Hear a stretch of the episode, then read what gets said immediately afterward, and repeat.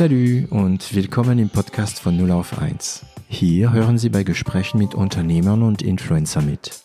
Wir unterhalten uns hautnah und ohne Schnitt über Erfolge und Misserfolge, Probleme und Lösungen und alles, was uns beschäftigt und ausmacht als Unternehmer oder als Influencer. Ich bin David Treis, Gründer und CEO von L'Agence, eine Internet- und Content-Agentur aus Süddeutschland. Ich habe äh, heute das große Vergnügen, mit Benjamin Scheich äh, zusammenzusitzen. Sein äh, Co-Founder, äh, Michael, glaube ich, heißt er, ja. sitzt gleich daneben im anderen Raum. Ähm, ich bin bei der Firma Aukobo. Ähm, ist ein sehr interessantes Thema. Diesmal äh, navigieren wir in die Welt vom Hardware. Und äh, natürlich möchte ich sehr gern wissen später, ob Hardware tatsächlich hard ist. Ähm, Benjamin, guten Tag. Hi, servus. Willkommen in meinem Podcast und danke, dass du uns heute äh, in euren neuen Büros äh, empfängst. Ähm, wie geht's dir? Äh, ganz gut. Ähm, Gerade viel los, aber das ist, glaube ich, immer so als Gründer. Ja, ja. ähm, viele Themen. Ähm, mir geht's gut. Sehr schön. Und für die, die äh, vielleicht diesen Podcast dann irgendwann mal später hören, ähm, wir sind gerade in 2020 am Ende der großen Corona-Pandemie. Also es sieht so aus, als ob es etwas besser wird ähm, in Deutschland zumindest, in Europa auch. Und ähm, man merkt es den Leuten, dass die ein bisschen müde sind, besonders die Unternehmer. so. äh, Benjamin, kannst du dich mal für uns kurz vorstellen, so wie du dich vorstellen möchtest? Okay, gerne. Ähm, ich bin der Benny, äh, bin 32. Ich muss immer erstmal nochmal nachdenken, wie alt ich jetzt nochmal bin. Ja. Ähm, ich habe ursprünglich mal Wirtschaftsinformatik studiert, das ist so vom Background her. Dann eine Zeit lang äh, in einem Konzern gearbeitet, hier um die Ecke, habe so die klassische Angestellten. Bei Festo? Äh, bei oder? Festo, genau, mhm. darf man auch sagen. Ja, ja, darf ähm, man sagen. Wir dürfen alles zitieren und danach holen wir Geld von allen und sagen, hey, wir machen Werbung für euch. Sehr gut. ähm, ja, und äh, habe dann nach guten fünf Jahren gemerkt, das äh, Konzernthema ist wohl nichts für mich, wollte einfach was für mich selbst machen und habe dann 2016 Aukobo zusammen mit dem Michi gegründet. Ähm, soll ich auch ein bisschen was zu Aukobo schon mal sagen? Oder? Ja, du kannst es gerne äh, uns erzählen, also so wie du möchtest, ja, okay, aber passt ähm, jetzt eigentlich gerade, ne? Genau, was machen wir bei Aukobo? Wir machen eine Wearable-Plattform für die Industrie. Also, also Wearable, Wearable ist äh, genau, sind äh, solche Dinge wie Smartwatches oder Smart Glasses oder äh, äh, alles, was man sozusagen am Körper tragen kann. Um, Technik, die man am Körper tragen genau. kann. Genau. Mhm. Und das eben für die Produktion. Wir machen dabei nicht jetzt die Hardware, also zu viel zum Thema Hard, mhm. ähm, mhm. du hast es vorhin gesagt hast, sondern wir machen wirklich die Software, die dann quasi auf allen Endgeräten läuft. Und was wir damit machen, ist die Organisation und die Kommunikation in der Produktion zu optimieren. Wenn wir mal ganz kurz äh, darauf eingehen, äh, wenn du dir anguckst, anguckst, wie die Produktion aktuell oder die Kommunikation dort läuft, dann ist hauptsächlich durch irgendwelche Signallampen, die irgendwie die Maschine sagt, hey, komm zu mir, ich äh, brauch, ich brauch dich, ich du musst Material äh, rausholen oder ich habe ein Problem, genau eine Störung oder so. Und durch Wearables sind wir halt in der Lage, so, so eine Kommunikation ähm, äh, erstens mal überhaupt zu ermöglichen und Reaktionszeiten zu äh, äh, beschleunigen. Ich bin schneller an der Maschine, weil ich das schneller mitkriege, mhm. besonders wenn ich jetzt ganz viele Maschinen gleichzeitig bediene. Ja. Dann merke ich vielleicht nicht, dass da hinten gerade eine Maschine okay. stillsteht. Und wir können es eben viel zielgerichteter aussteuern. Wer kann dieses Problem jetzt lösen, weil ja. er die Kompetenz dafür hat und jetzt auch äh, eben im Weiteren, weil er verfügbar ist, weil er in der Nähe dieses Problems ist und so weiter. Mhm. Um es mal jetzt ganz einfach zu sagen. Ähm, das ist was wir jetzt machen. Und man muss eben auch sehen, was wir jetzt eben äh, dazu machen, ist ein gewisses Verständnis über oder eine Transparenz dazu zu schaffen, was für äh, ähm, Kommunikationsflüsse oder Informationsflüsse gibt es denn überhaupt? Ähm, und daraus kann man natürlich auch nochmal spannende Prozesseffizienzen machen, sozusagen. Das heißt, ich soll mir das einfach als Laie so vorstellen. Also wenn du von Produktion sprichst, das heißt auch Fabrik, das heißt auch Bandarbeit, äh, auch Daimler und so weiter, also wirklich genau. Produktion. Ja. Und dann ähm, geht es eigentlich um die Kommunikation zwischen Mensch und Maschine. Genau. Und auch, ich habe ein bisschen meine Hausaufgaben gemacht. Ich bin ja schon Streber. ähm, Ich habe auch gesehen, auch wichtig ist auch die Priorisierung der Informationen und Ja, so weiter und so weiter. Genau. Okay. Also es gibt viele Informationen, die fließen, die sind halt nicht kritisch. Also das ist was, das kannst du auch in zehn Minuten erfahren. Ja. Es gibt aber Dinge, die sind eben kritisch und das bedeutet dann, die Maschine steht jetzt still und jede Minute oder Sekunde, die Kostet. die Maschine stillsteht, ist eine Kosteneffizienz, die du flöten geht. Mhm. Ähm, und deswegen geht's eben teilweise gerade in der, du hast Automobile gesagt, da geht's um wirklich Sekunden. Und da, wenn du da nur eine Sekunde rausholst in einem Prozessschritt, der aber über alle Fabriken hinweg 10.000 Mal am Tag passiert, dann sind 10.000 Sekunden am Tag gespart, kannst hochrechnen, was das dann äh, im Jahr bedeutet. Und dann heißt es dann eben, ein paar Ma- äh, Autos werden am Tag mehr gefertigt oder so. Okay, okay. Und dann, wenn, wenn irgendwo was nicht tut, dann hängen auch die anderen gleich danach. Da könnt ihr auch nichts machen, wahrscheinlich am Band. Genau, es ist, genau. Das heißt, ähm, deine, also wie bist du da hingekommen? Also du hast in, also an der DHBW in Stuttgart eine Ja. sehr gute äh, Hochschule, äh, eine der beste meiner Meinung nach, also in der Branche. Ähm, und wie kamst du dann auf, auf, auf das? Weil es klingt für mich, wenn du das erzählst, was er da macht, auch Ja. als ob, also es klingt wie wir Berater aussprechen. Achtung, in meinem Mund Ja. ist das Wort Berater manchmal ein Schimpfwort und manchmal ist es ein Lob. Ja. Okay. Ähm, in dem Fall war das mir ein Lob. Das heißt, ihr müsst ja auch dieses ganze Prozess analysieren. Das sind Prozesse, die ihr vielleicht aber nicht kennt, weil jede Firma ist nämlich an, teilweise anders. Das heißt, ihr habt wahrscheinlich auch so eine Analyse. Äh, Aufgabe. Was machen die Leute überhaupt da? Wie können wir das irgendwie in Matrizen einpflegen oder was auch immer? Ist es das auch? Ja, also äh, es ist schon ein gewisser Consulting-Anteil dran. Mhm. Also du musst schon äh, ein bisschen da unterstützen, aber wir haben jetzt mittlerweile eigentlich gewisse Prozesse, die sind eigentlich überall gleich oder abstrahierbar gleich, sage Mhm. ich mal. Ähm, und diese kle- kleinen Feinheiten, die jetzt von Kunde zu Kunde unterschiedlich sind, die bilden wir jetzt in einem Teil von unserem Produkt so ab, dass der Kunde sich das selber einstellen kann, ohne dass er jetzt programmieren können muss. Okay. Aber der kann dann sagen, okay, das ist jetzt ein Thema, das sollte man äh, nach fünf Minuten soll das der Chef erfahren oder der Gruppenleiter und dann ähm, kann der vielleicht noch eine Problembeschreibung mitgeben und so weiter. Also diese diese Unterschiedlichkeit von Kunde zu Kunde bilden wir durch Teile im Produkt ab, die das Okay. machen können. Das heißt, dass ihr, ähm, also was du mir sagst, ist das, äh, es ist für mich Neuwelten, deswegen, Ja, ja, ist okay. ähm, dass fast alle, die etwas produzieren, teilweise gleiche Probleme haben werden. Ähnliche. Also Ähnliche, äh, mhm. wir, wir haben uns schon auch auf äh, Fertigungen ge, äh, konzentriert, die ähnlich ticken. Also Okay. wir sind jetzt, wenn das diskrete Fertigung beispielsweise da unterwegs, also alles, was Diskrete du Fertigung? diskrete Fertigung, das bedeutet alles, was zählbare Teile sind, ähm, ähm, also keine Flüssigkeiten oder sowas. Mhm. Okay.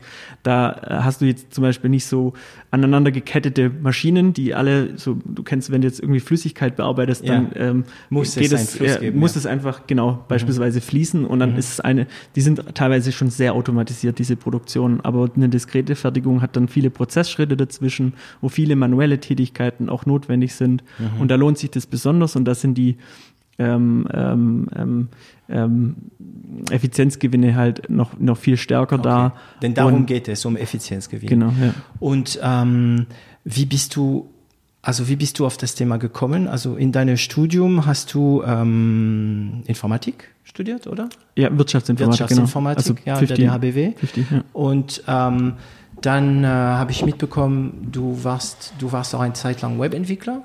ja, nebenbei habe ich das Nebenbei, äh, gemacht. Wie Ähm, viele Studenten und Anfänger? Mhm. Ja, genau, Und dann Festo. Genau, Und da hast du bei Festo wahrscheinlich die ersten Kontakte gehabt zu Produktion und so weiter. genau. Und da hat es angefangen, in deinem Kopf so sich zu drehen, oder? Ja, der, der Ansatzpunkt war gar nicht bei mir so sehr die Produktion, um ehrlich zu sein. Also das war, ich habe da schon gewisse Einblicke gehabt und äh, tatsächlich auch durch mein Studium äh, auch mit so Themen wie Materialmanagement oder sowas zu tun gehabt. Aber äh, das war nicht der ausschlaggebende Grund. Es war tatsächlich bei mir eher so, ich will Unternehmer werden. Ähm, und habe dann, also alles begann eigentlich mit eher mit einem Kumpel von mir, der äh, in einem Startup hier in Stuttgart angefangen hatte. Ähm, und dann habe ich zum ersten Mal so ein bisschen Berührung bekommen mit Startups. Und äh, dann ist er nach Berlin gezogen auch noch, hat da in einem Startup angefangen äh, und hat mir immer wieder ganz viele tolle Geschichten über Startups und Investoren und was weiß ich was erzählt. Und dachte ich so, irgendwie ist mein Leben ein bisschen langweilig. Und ähm, ja, und dann, ähm, aber da hatte ich schon ein bisschen so Gedanken, dass ich mal selber irgendwas machen will. Und mich dann mit dem Michi, das ist ein äh, äh, äh, guter Kumpel von mir, ähm, schon eine Weile. Ähm, Und dann haben wir uns zusammengehockt und überlegt, was könnten wir machen, verschiedene Dinge probiert und so weiter. Also das ist ähm, irgendwie, Entschuldigung, das ist irgendwie so typisch, ne? Viele haben diesen, diesen Drang, äh, zu unternehmen. Ne? Und das deutsche Wort ist richtig gut, weil entreprendre in Französisch ist nicht so cool wie Unternehmen, weil Unternehmen gibt es auch diese Idee Unternehmung, das geht nicht unbedingt ums Geld. Ne? Und ähm, ich weiß, dass viele, also du bist jetzt kein Jugendlicher mehr, aber jetzt heute viele Jugendliche sind da, ah, ich möchte Unternehmen, aber was mache ich? Also diese Phase ja. hattet ihr, du saßt mit ja. äh, Michael Reuter, heißt der, ne? mit Nachname. Ja, ähm, und ihr habt euch gefragt, ja, was, was machen wir jetzt? Was unternehmen wir genau. jetzt? Ja, cool. Und dann? Äh, also tatsächlich haben wir ein paar Dinge ausprobiert. Das waren auch teilweise echt verrückte Dinge. Äh, die, äh, Moment, was für verrückte Dinge? ähm, also wir haben beispielsweise deine Stunde war so ein Thema, wo wir mal überlegt haben, was können wir machen? Vielleicht einfach Zeit verkaufen. Mhm. Das bedeutet also freie Zeit und dann war so die Überlegung, irgendwie so eine Währung zu schaffen, wo du dann irgendwie, du kannst hier eine, irgendwie zehn Stunden kaufen, dann kriegst du irgendwie, kannst du einlösen in Putzen, in mhm. Gartenarbeit, was auch immer. Ja. Ähm, haben wir verfolgt, aber irgendwie gemerkt, das ist nicht so unser Thema, haben, sind dann irgendwie in die Innenstadt dann Leute gefragt, wie fändet ihr das, wie viel würdet ihr zahlen und so. Okay. So, so also die, eine kleine äh, Marktforschung betrieben? Ja, genau. In dem, in dem äh, Lean Startup Gedanken so ein bisschen erstmal die Kunden, potenziellen Kunden fragen und so. Mhm. Ähm, das war ein Thema, was Kaffeefahrrad. Hat es, was denn? Kaffeefahrrad war noch so ein Thema. Kaffeefahrrad. Kaffeefahrrad. Das wollten wir auch schon machen. Also es war äh, so was ähnliches, es war so ein ähm, gab es mal, ich glaube, es war auf Indiegogo oder so, eine Kampagne von Wheelies. Also es, wer es machen will, mal googeln, Wheelies, ob es die noch gibt. Ich weiß gar nicht, ja? ob es die noch gibt.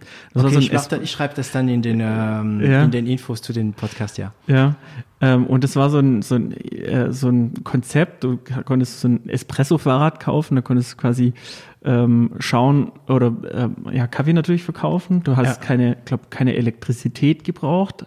Ähm, und keine Ahnung. Und das da haben wir gedacht, Mensch, das ist doch mal ein guter Startpunkt, um mal nebenbei irgendwie was zu machen. Aber irgendwie, ich bin froh, dass ich es nicht gemacht habe, um ehrlich zu sein. Ähm, also du hast gesehen, wir waren ziemlich verzweifelt. Und wir haben Nein, viele, wart erfinderisch. Oder erfinderisch. Manchmal liegen beide, beide Konzepte sehr nah einander. ja, das stimmt. Ja, ja. Nee, aber das waren so die Themen, wo es begonnen hat. Und dann haben wir irgendwann gesagt, ähm, wir müssen jetzt mal was machen, wo wir wirklich Bock drauf haben und nicht so irgendwas anfangen und wieder mhm. aufhören oder so. Und das Unsere ist oft eine der Schlüssel. Ne? Wenn man Bock drauf hat, dann bleibt man auch lange drin. Weil ich meine, man könnte wahrscheinlich auch mit Kaffeefahrrad äh, viel Erfolg haben, aber äh, man muss halt dranbleiben, dranbleiben und das muss Bock ja. machen, ja. Mhm. Ich muss auch sagen, ich glaube, eines der Hauptthemen als Unternehmer ist Durchhaltevermögen. Ich, ich, ich glaube, das ist fast die, die Kernkompetenz, ja. weil ich glaube, du kannst aus allem irgendwie was machen, ja. solange du dran bleibst und auch die tiefen Phasen mal ja. durchstehst. Mit Zurückstecken, mit keine Ahnung was. Ja, ja ähm, also dieses Durchhaltevermögen, auch äh, Motivation und so weiter. Ähm, und zwar diese intrinsische Motivation, also die, die, die, die Motivation, die von ihnen kommt und nicht von anderen, ne? dass jemand ja. kommt, ja, komm, jetzt mach, mach mal, das ist da die extrinsische. Ja. Bei der intrinsische, intrinsische Motivation ist das Schwierigste und ich glaube, das, was du meinst, es muss Bock machen, es muss irgendwie sich zu so eine Leidenschaft äh, ähm, entwickeln und ähm, oder mm, man, man es gibt in diesem Film äh, Gattaca, das ist so ein Film aus der 90er, glaube ich, oder Anfang der Nullerjahren, ähm, bei dem einen Bruder zu den anderen sagt, ähm, ich bin so weit so weitergekommen, weil ich einfach nichts für den Rückweg behalten habe. Ja. Ähm, und in Frankreich gibt es auch einen Spruch zu dem Thema, den finde ich einfach genial. Ähm, man sagt, ein Depp, der läuft, der kommt immer viel weiter, als ein Schlauer, der sitzt. Ja, ja, und, genau. Ähm, da wundert man sich manchmal ja wirklich, was für Ideen, die ursprünglich echt, ich meine, doof waren, ja, eigentlich ja. selbstverständlich geworden sind. Ne? Ja. Ähm, also WhatsApp, das erste Mal, wo ich von WhatsApp gehört habe, habe ich mhm. gedacht, wozu brauche ich denn das? Ich habe ja E-Mail, ich habe SMS, ja, und mhm. jetzt ist es einfach. Aber da war jemand dahinter, ne? Und da stellt sich die Frage, ist eine gute Idee nur eine gute Idee oder ist es ein Mensch, also ich glaube zu 70 Prozent, 80 Prozent ist eins oder zwei, wie bei euch, Menschen, die dahinter stehen und immer andere nerven und machen und machen. Gell? Ja. Okay, also kein Kaffeefahrrad? Nee, kein Kaffeefahrrad, genau. Nee, wir, wir, haben uns tatsächlich dann einen ganz großen äh, Plan gemacht. Ähm, wir haben gesagt, also du musst vorstellen. Die HBWler machen einen Plan. Erstmal einen Plan machen, genau. Ja, genau. Ähm, das war, äh, glaube Ende 2014.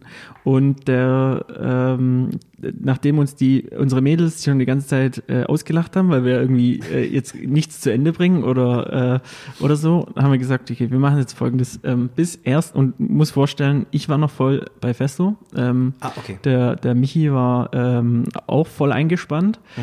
Ähm, und wir haben gesagt, okay, 1.1.2016 ist unser Ziel, wollen wir Vollzeit in unserem Startup arbeiten. Das war unser Ziel.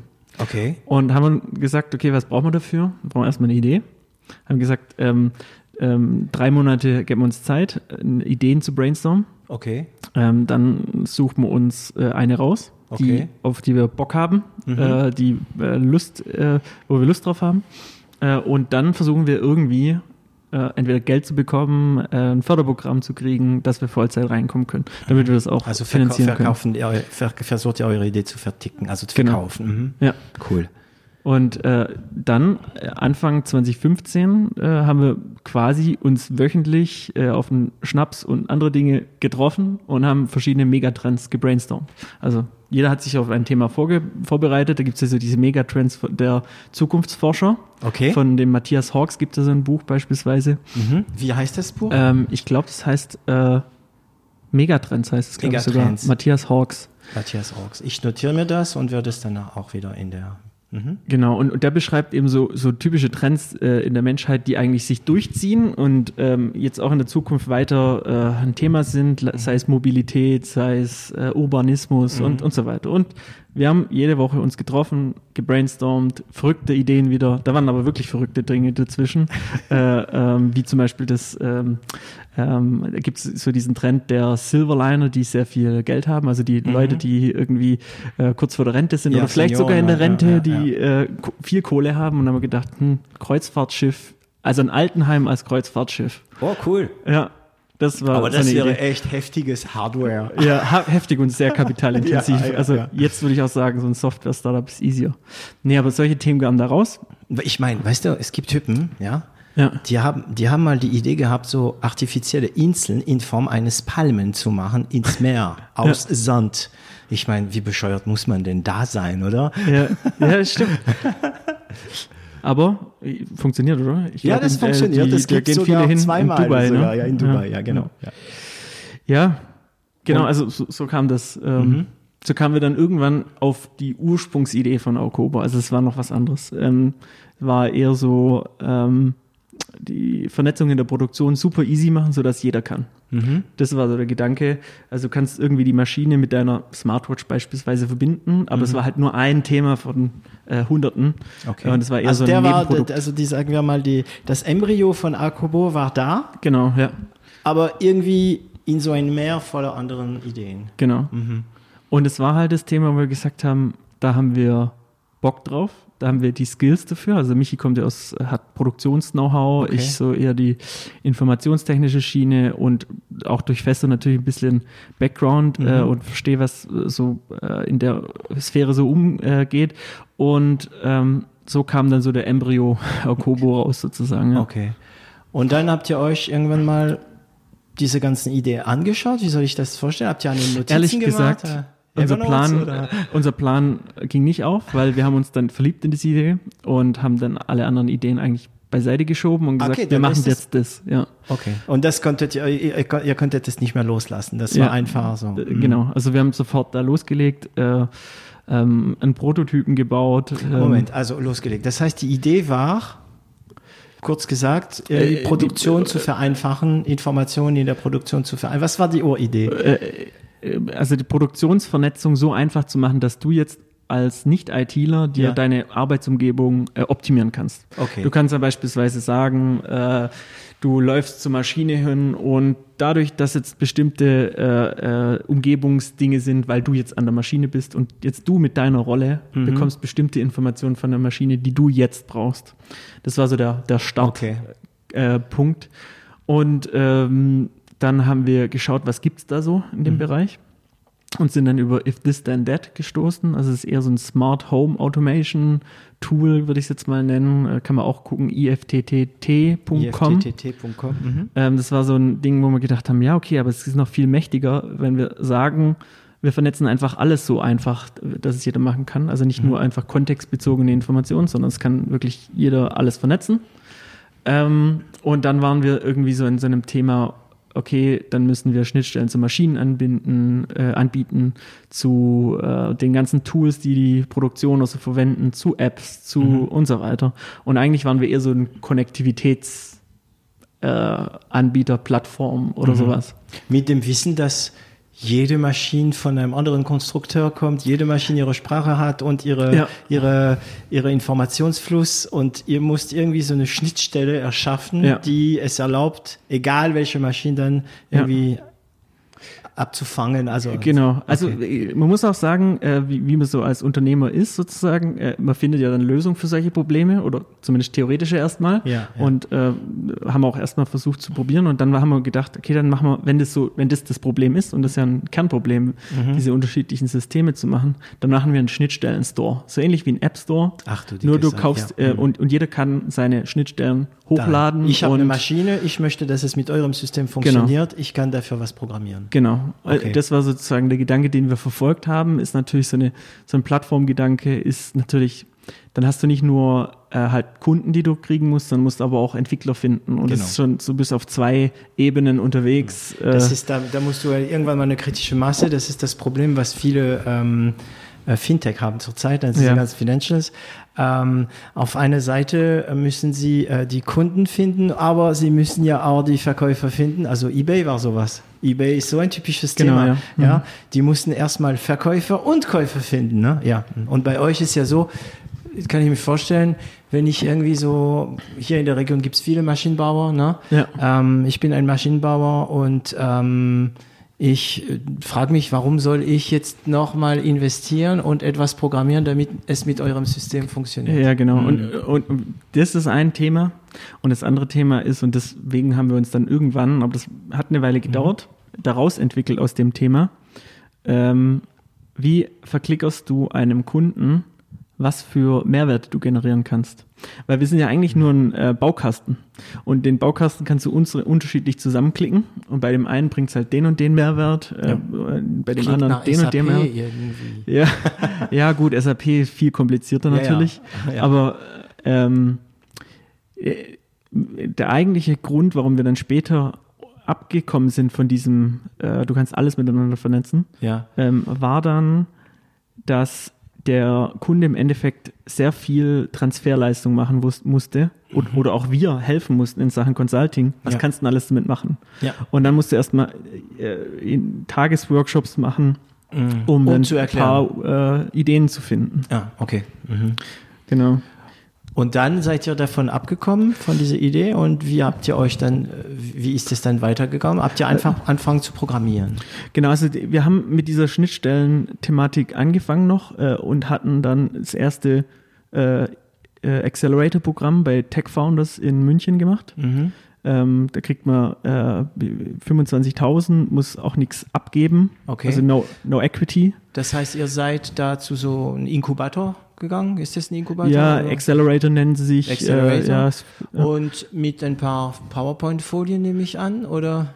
Also wir sind nicht zu, äh, der äh, Bewerbungsprozess ging ein bisschen anders bei Tech Founders. Ähm, da bist du bei einem gastgebenden Unternehmen, pitch dort deine Ideen Okay. und da sitzen dann zum Beispiel Leute aus Fachabteilungen und sagen dann gute Idee, schlechte Idee, äh, ich könnte da was machen und dann ähm, äh, übernehmen die quasi der Ansprechpartner für dieses Unternehmen, mit diesem Partnerunternehmen Okay. und sagen, komm, wir probieren hier ein gemeinsames Projekt zu machen mit diesem Startup. Okay. Und äh, da haben wir eben äh, ein Partnerunternehmen, Festo, äh, gefunden. Ach, was für ein Zufall. Ähm, Okay. Ja, das war ein Zufall tatsächlich. Echt? Ähm, es kam nicht durch deine Beziehung zu Festo? naja, also im Endeffekt dann schon, das äh, hat dann so eine gewisse Weise reingespielt, äh, Mhm. weil wir dann schon er hatte natürlich Beziehungen, dass ich klären konnte, ist da irgendwas, was wir gemeinsam machen könnten Ja. oder so. Ähm, aber das war nicht der einzige entscheidende äh, Grund.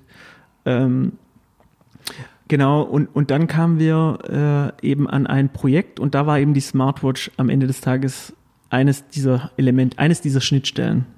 Aber die, die hattet ihr am Anfang des Tages noch nicht im Mund. Nee, also nee, nee Smartwatch, Smartwatch hatten wir nicht Thema. im Kopf okay. am Anfang. So ein bisschen witzig, ne? Wir haben, ähm, also mm, unsere Agentur hat mit, äh, mit Festo schon äh, gearbeitet mhm. und es ging um Bootcamps. Ja. Und Festo ist natürlich bei der Größe, ist alles bei denen durchorganisiert und so weiter. Und die suchen die Agilität.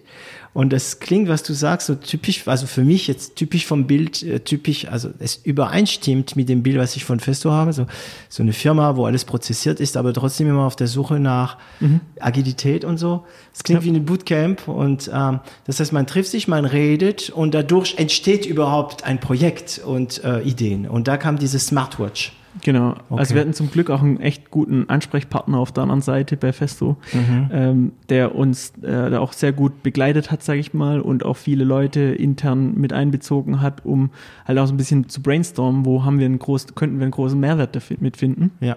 Und halt ein Thema war dann dieses äh, tatsächlich Maschinenbedienung, wo wir dann drüber gestolpert sind. Ja, die Maschinenbedienung mit Smartwatches könnte ein Thema sein. Mhm. Also haben wir äh, eine Maschine angebunden auf der einen Seite als Schnittstelle und auf der anderen Seite die Smartwatch dran gehängt. Das okay. waren halt noch Consumer Smartwatches, war die allererste war eine Sony Smartwatch S3. Also ihr habt einfach irgendein Smartwatch dafür missbraucht. Äh, eine, die gepasst hatte. Tatsächlich war der Markt relativ klein, was dazu passt. Damals ja. gab es schon Samsung, glaube ich. Ja, genau. Mhm. Ähm, die meisten Smartwatches hatten das Problem, dass sie kein Wi-Fi hatten und wir brauchten eine, eine die kein Mutterdevice braucht, also kein Smartphone, mit mhm. dem es connected okay, ist, völlig unabhängig. sondern autark funktionieren kann. Ähm, genau, und da gab es noch keine Industrie-Smartwatches. Ne? Also das war so auch der Part, wo wir wussten, dass langfristig wird das nicht funktionieren. Also mhm. das, das, das hat einfach diese robusten Bedingungen in der Produktion, ähm, wird es nicht standhalten, aber wir können es damit mal austesten und vielleicht machen wir dann halt eine Smartwatch oder sowas. Und lernen. Genau. Weil da stellt sich auch viele Fragen über ähm, wie, also Design, UX-Design, UI-Design und so weiter wahrscheinlich. Und da habt ihr eigentlich schon die Möglichkeit, Sachen zu erfinden. Ne? Ja. Okay, cool. Das heißt, ihr habt dann euch ein paar Sony Smartwatch äh, gekauft mit ja. dem Geld, mit diesen 25.000 Euro oder ja. wurde es euch einfach auch noch von Festo äh, so dazu gegeben? Nee, das war ausschließlich über diese Tech Founders Geschichte. Mhm. Ähm, was wir dann tatsächlich gemacht haben, also die Smartwatch kaufen war jetzt das kleinere Thema. Mhm. Ähm, wir haben Mitarbeiter eingestellt, das war das erste Thema okay, tatsächlich. Genau, also ihr habt 25.000 Euro. Ja. Ihr habt noch einen Job. Ähm, an dem Zeitpunkt hatten wir keinen Job mehr. Also ihr hattet jetzt schon, den, ja, also ihr wart schon ins kalte Wasser gesprungen und gesagt, ja. okay, wir machen nur noch das. Ja, also das war jetzt so, ähm, also um, um mal die Zeitlinie zu machen, ja. also 2015 war so diese ganze Idee und ja, wir fokussieren uns drauf. Dann haben wir uns Ende 2015 für das Exist Gründerstipendium äh, beworben, auch bekommen. Ja. Ich habe in der Zwischenzeit äh, reduziert auf 70 Prozent Arbeitszeit, okay. ähm, um so parallel an dem Thema Okobo zu arbeiten. Mhm. Und ab dem Tag, wo ich äh, oder wo wir ähm, die Exist-Zusage äh, bekommen haben, mhm. habe ich dann überlegt, okay, jetzt sollte ich mal kündigen weil jetzt habe ich die Chance, ein Jahr mal äh, dran zu arbeiten, weil Exist bedeutet ja ein Jahr, bekommen die Gründer, ähm, damals waren es, glaube 2500 Euro. Im Monat. Im Monat. Ähm, okay, damit kann man leben, ja. Damit kann man erstmal leben, ja. genau. Ja. Kein, also vergleichbar mit Aukobo, äh, Festo-Gehalt war es nicht. Nee, aber, aber man kann davon man kann gut leben, leben ja. wenn man noch, wahrscheinlich hattest du dann noch kein Kinder, keine Kredite, genau. kein großes Auto oder was auch immer. Also kann man davon ja, ja, gut. Mhm. Ja. Und das ist trotzdem, also ich meine, weißt du noch, wie der Tag war, wo du gesagt hast, ey, jetzt mache ich's, Alli, ich höre auf. Ja, das weiß ich noch gut. Ja, ich weiß, ich glaube, wir saßen in einem Café, ich weiß noch nicht mehr welches es war, und mit Michi zusammen. Mhm. Und er hat zu mir gesagt, Benny, kennst du die 72-Stunden-Regel? Und dann habe ich gesagt, nee, 72-Stunden-Regel. Und dann hat er gesagt, ja, du, wenn du eine Entscheidung getroffen hast, dann musst du sie in 72 Stunden durchführen. Okay. Mit anderen Worten, wenn ich die Entscheidung getroffen habe, ähm, die, äh, meinen Job zu kündigen, sollte ich es auch machen. innerhalb der nächsten 72 Stunden in irgendeiner Form einleiten, diese Entscheidung. Okay. Ähm, und das habe ich tatsächlich dann gemacht, habe dann meiner damaligen Chefin eine E-Mail geschrieben und gesagt, ähm, wir müssen reden.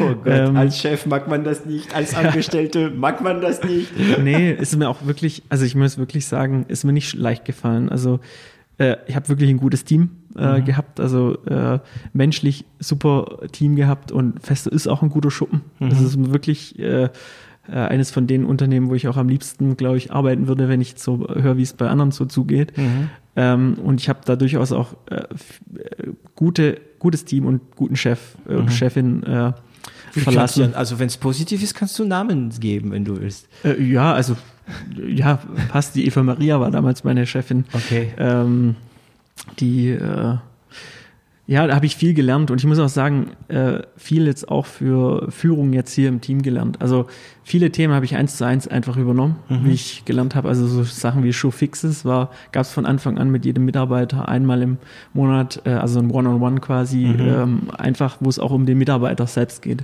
Ja, damit der Mitarbeiter weiß, wo er ist, äh, was er ist. Ähm, ja, damit er sich halt platzieren kann, ist super Ja. wichtig. Ja. Mhm. Aber interessanter ist, noch interessanter ist, dass viele Unternehmen das nicht tun. Ja, absolut. Ja, ja. Äh, Und, und ich- das Verrückte ist ja, ich habe das auch gar nicht äh, wahrgenommen, dass das Themen sind, die so wichtig sind. Aber wenn du dann selber mal einen Mitarbeiter hast, merkst du erst, was du äh, äh, automatisch mitgelernt hast an guten Führungskräften. Also Und so an auch, schlechten auch lernt man. an schlechten lernt man genauso. Ich, ich war tatsächlich gesegnet, Ja. glaube ich. Ja. Ähm, ja. Okay, das heißt, mh, du entscheidest äh, wegzugehen, äh, ihr bekommt ähm, diese Hilfe, ihr bekommt auch Geld und dann ist es dieser Gedanke, okay, wir brauchen Angestellte ja. und dann habt ihr gesucht. Aber ihr wart dann in dem Moment, ich meine, auf dem Papier wart ihr niemanden, noch nicht, die Ja, Firma ja. war nicht bekannt Ja. und ähm, wie habt ihr die ersten Leute überzeugt, überhaupt für euch zu arbeiten? Ähm, wie wir die ersten Leute überzeugt haben. Gut, die ersten Leute kommen meistens aus dem Freundeskreis oder Bekanntenkreis. Ähm, so war das auch bei uns. Also ich habe halt einfach das, äh, Ohren offen gehalten, noch die Leute einfach, alle Leute angefragt, die irgendwie spannend sein könnten, bin meine Xing und LinkedIn und Facebook-Liste durchgegangen, ge- überlegt, wen könnte ich jetzt zu diesem Thema anschreiben, ob er Bock hat, bei uns anzufangen. Wie war die Lage? Wann war das? 2015, 16? 16. Also es war schon schwer, Leute zu finden. Ja, es war schwer, als Ach so, Entwickler ja. schwer. Wobei ich ja aus einem Feld komme, wo ich Entwickler kenne. Also Okay. von dem her, es ging eigentlich tatsächlich. Ähm, ähm, wir haben halt relativ spezielle Entwickler auch benötigt an manchen Stellen, weil warum wir eigentlich auch Leute eingestellt haben, war in erster Linie, weil wir bestimmte Kompetenzen gar nicht abdecken konnten alleine. Ja, Ähm, das muss man auch erstmal erkennen. ja, genau. Ich hatte das Thema gestern. Ne? So, ähm, wie erkennst du deine Kompetenzgrenze? Ja, also die soll dich nicht blockieren, aber wie erkennt man, ne? das mache ich jetzt nicht selbst, weil ich habe keine Ahnung. Ja. Und ähm, oft verpasst man das. Ne? Aber ihr wart fähig von Anfang an zu sagen, nö, das können wir nicht oder das können andere besser. Da waren, dafür waren unsere Ziele zu hoch, als dass wir das in der kurzen Zeit alles alleine gestemmt gekriegt haben. Wir haben so viele offene technische Fragen auch gehabt, wie wir das jetzt lösen. Und ähm, angefangen von, also ich bin jetzt nicht der Maschinenschnittstellenexperte gewesen. Also mittlerweile würde ich schon sagen, mittlerweile kenne ich mich relativ gut du aus. gelernt, ja. aber Mhm. ähm, das habe ich mir alles durch die Zeit jetzt bei Okobo angeeignet. Aber die, die Kompetenz kam von Mitarbeitern. Ja, und das ist unglaublich. Ich weiß noch, meine erste, äh, meine erste Mitarbeiterin und ähm, auch jede Mitarbeiter merkst du, was ein neuen, also Kollaborateur, Mitarbeiter, ähm, was die bringen. Also die bringen nicht nur die Aufgaben, die sie für dich lösen, sondern bringen die automatisch teilweise neue Strukturen. Also mein Filmemacher ähm, hat uns unglaublich gute Struktur gegeben bei Filmemachen. Ähm, äh, und es geht sogar bis zum Ordnerstrukturen, wenn man Filme macht. ne? ähm, das ist Wahnsinn. Ähm, das heißt, ihr habt Leute gesucht und wie habt ihr die bezahlt? Über diese 25.000 am Anfang. Das heißt, es war alles sehr kurz, weil ich meine, ein ja. Entwickler, das kostet, also wenn du eins für 30.000 Euro im Jahr bekommst, dann, Ja. dann ist der bestimmt nicht so gut. Das heißt, ab 40.000 geht's los, nehme ich an, ein Entwickler, ein Anfänger, oder? Ja, also pff, äh, es kommt drauf an. Also ich muss sagen, gerade die allerersten Mitarbeiter, die haben es nicht gemacht wegen Geld. Okay. Also wirklich Die wollten nicht. einfach was Die tun, wollten was mitmachen. Cooles machen. Es war auch, teil- das muss man dazu sagen, beide Mitarbeiter, die wir am Anfang hatten, waren beide Teilzeit. Also war Okay. jetzt nicht gleich Vollzeit, volles Gehalt, notwendig zu zahlen, sondern wir wollten es natürlich auch ein bisschen das Risiko überschaubar haben. Ähm, Und das war Neuland, ne? Äh, Mitarbeiter, äh, die Kosten, Krankenkasse, äh, Ja, ja, das war alles Steuerberater. Und, Steuerberater hatten wir Unterstützung. Ähm, Okay. Glücklicherweise durch unseren, jetzt komme ich ins nächste Thema, Inkubator. Also nach, nachdem wir, nee, vor, vor Tech Founders, also von, wir, wir haben so die ganze Reihe an Förderprogrammen durchgemacht. Das allererstes war, Aber wart ja richtig aktiv. Also ich meine, Ja, ja. sowas kommt nicht, die Leute rufen dich nicht an. nee, nee, das muss man schon sich Ja, ja. drum sorgen. Okay. Also der, der erste Punkt vor Exist war tatsächlich noch, äh, dass wir bei der Innowerft, ähm, Mhm. ich habe es vorhin vor dem Gespräch äh, kurz erwähnt, äh, das ist ein äh, Inkubatorprogramm, wo auch äh, die SAP dahinter steckt, unter anderem, und die Stadt Waldorf und so weiter. Mhm. Okay. Und das war unser erstes Thema, wo wir unsere Idee, damals eben diesen Schnittstellenbaukasten, Mhm. ähm, vorge, äh, also gepitcht hatten. Und ab da haben wir auch Unterstützung für Business Model, für ähm, äh, äh, Kunden finden und für wie macht man Steuerberater. eigentlich? Ne? Wie finde ich einen Kunde oder wie kriege ich einen neuen Mitarbeiter? Was, worauf muss ich achten? So, solche pragmatischen Sachen. Genau, also Mhm. so wirklich und, und eines der sehr wertvollen Dinge aus der Zeit, die wir gemacht haben, wir haben am Anfang einen Steuerberater gesponsert gekriegt darüber. Das war eine wichtige und gute Entscheidung, weil wir von Anfang an eine saubere Bilanz hatten, saubere äh, äh, äh, Lohnbuchhaltung und diesen und dann ganzen lässt sich das Finanzamt in Ruhe. Ich meine, die wollen, Ja. die gucken da nur, wo die eigentlich denken, oh, oh, oh, oh. Ne? Ja. Mhm. Also es Okay. ist teuer, natürlich ein Steuerberater, aber. Ehrlich gesagt, du kannst dich auf dein Business konzentrieren. Ja, ja. Ja, ähm, also das stimmt bei Steuerberater, das stimmt bei äh, Gehilfe, äh, das stimmt bei äh, zum Beispiel auch Server und, und ähm, also auslagern, was man auslagern kann. Okay, wenn man sich leisten kann. Ja. Und hier in der Region, also Süddeutschland, Schwabenland, äh, herrscht oft diese Sache, dass man kein Geld ausgeben will. Mhm. Und dann spart man manchmal an solche Sachen, ne? ah ja, Buchhaltung, das kann ich ja selbst. Ne? Ja. Ähm, ich lerne das. Ja klar, jeder kann es lernen. Aber dann programmierst du nicht an deine Schnittstelle und dann machst du nicht den Rest. Mhm. Also die ersten Angestellten, das waren zwei dann, wenn ich es gut verstanden habe. Okay, Genau. erste Büros. Erste Büros, äh, ey, wir haben unglaublich lange im Kinderzimmer vom äh, Michi gearbeitet. also das war wirklich, es, es ging, äh, es war so ein Dachzimmer, also mit so einer Dachschräge. Ja. Ähm, da saßen wir ewig lang zu zweit. Ähm, dann haben wir den ersten Mitarbeiter eingestellt und den zweiten. Mhm. Und wir saßen echt bei mir am Tisch zu Hause, ähm, beim, bei Michi im Kinderzimmer und wirklich auch am Mittagstisch bei der Mama. Ja, sozusagen. genial. Habt ihr nicht war so viel Mitarbeiter noch dabei. Ja, ja, ja, cool. Hat er auch mitgegessen, Ja, der hat auch mitgegessen. Ja, das, cool. das war auch so der Punkt, okay, wir können jetzt nicht, also wir können nicht Mitarbeiter, äh, Kunden auch noch hierher einladen Nee. äh, und wir können äh, auch nicht ewig die äh, Eltern strapazieren oder Mhm. sowas. Und gesagt, wir müssen jetzt irgendwie äh, uns professionalisieren und haben uns dann hier auch für Code N äh, beworben. Äh, Mhm. also muss ich hier beworben. Also das ist so eher so, äh, wenn ich über Code N spreche, ist so eine Startup-WG äh, oder Inno Innovationsinitiative würde ich es äh, auch vielleicht nennen.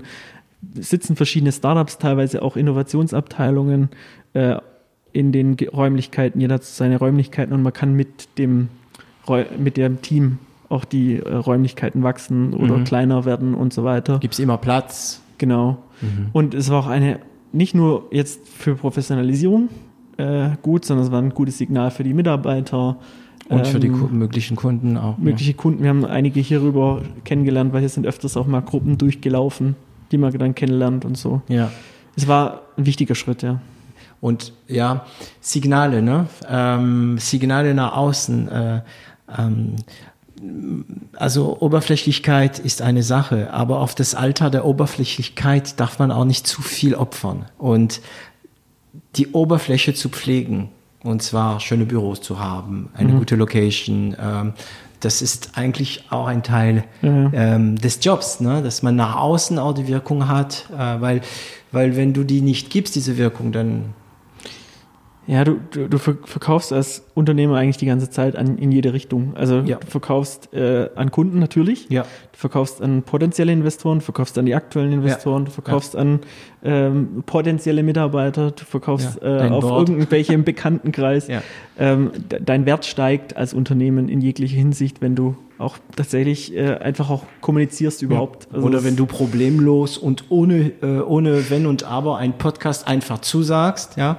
Also wir, wir schreiben Leute an wegen dem Podcast. Gut, das, mein Podcast ist, ähm, ist noch ähm, nicht so bekannt, deswegen muss ich ja auch manchmal die Leute erklären, aber es gibt immer die, die sagen so, oh ja, cool, macht Bock, ich mach mit.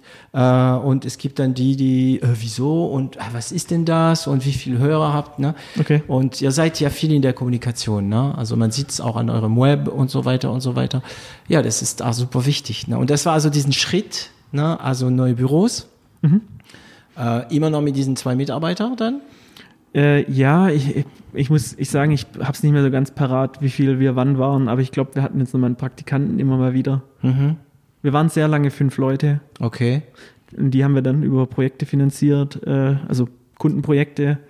Okay. Ähm, Wie holt ihr die Kunden? Also ihr habt jetzt dann euren Konzept entwickelt Ja. in Form eines Software, nehme ich an, und mit seinen Bausteine, mit dieser Smartwatch. Ihr habt es auch, ähm, also wurde es bei Festo auch verwendet teilweise? Oder war das nur Ja. Prototyping? Ja. Also wurde schon äh, verwendet, äh, äh, ausprobiert ähm, und wir haben, wie sind wir an Ku- Kunden gekommen? Hey, unterschiedlichste Sachen. Also hauptsächlich war es äh, Veranstaltungen, ähm, Messen teilweise. Ähm, jetzt nicht Messen? über die, ja, ja, ja. Also die Hannover Messe war mal äh, eigentlich Als jetzt Aussteller oder als Besucher? nee, Aussteller. Ja. Mhm. Ähm, wie haben wir noch Kunden gefunden? Viele hier tatsächlich auch um die Räumlichkeiten hier Ja. äh, ähm, durch diese ganzen Innovationsthemen. Okay, das heißt, Und- es war ein 24-Stunden-Job, oder? Ihr wart immer irgendwo. ja, also wir haben am Anfang ehrlich gesagt viel zu viele Veranstaltungen besucht. Also äh, ich, habe es so oft festgestellt, jetzt am Anfang waren wir auf jeder Veranstaltung, die irgendwas mit Startup äh, drauf stand. Ähm, und das lässt nach. Also nach einer Zeit, wenn man irgendwie auch genügend Kunden hat, oder was heißt genügend, man hat nie genügend Kunden, aber äh, wenn man halt Geschäft Ah, das hat. klingt immer so gut in meine Ohren, wenn ich das höre, weil ich merke, okay, die ticken doch so wie ich. ja. ja. Mhm. Nee, aber wenn man genügend Gesch äh, Geschäft hat, dann kümmert man sich, also Weniger das um klingt- Akquise. Ja, ja, also weniger um Akquise, also weniger um halt oberflächliche Akquise, sondern du gehst punktgenau an die Punkte, wo du weißt, da kriegst du auch Kunden. Auf einer Startup-Veranstaltung ist jetzt die Wahrscheinlichkeit ehrlicherweise sehr gering, dass du, da musst du auf eine, irgendeine VDMA-Veranstaltung gehen oder so, äh, bei uns jetzt die, also Verbund Deutscher äh, Maschinen- und Anlagenbauer ist das Okay. VDMA. Ähm, und ähm, also wir haben halt aufgehört, diese, diese Gießkannenveranstaltungen zu suchen, sondern eher auf konkrete Gezielt. Kundenveranstaltungen zu gehen, wo wir wissen, okay, hier gibt es irgendwie Startup meets Corporate, das ist dann vielleicht spannender und dann im Maschinenkontext. Und das heißt, ähm, es gibt diese Veranstaltung. Aber wenn du noch neu bist, wie kommst du auf solche Veranstaltungen? Wie, wie wirst du da überhaupt eingeladen? Wie wirst du eingeladen? Das ist eine gute Frage. Irgendwie mittlerweile kriegen, also ich weiß nicht, ob das damals auch noch schon so war, aber irgendwie wirst du ständig überall eingeladen. Also ich krieg irgendwie täglich habe ich irgendwie so eine Anladung im, im Postkorb. Und wo hast Ja. du dich da angemeldet? Nirgendwo, das ist, äh, die Leute kennen einen irgendwann oder gucken, googeln nach bestimmten Themen und schreiben dich dann an, bist du auf unsere Veranstaltung.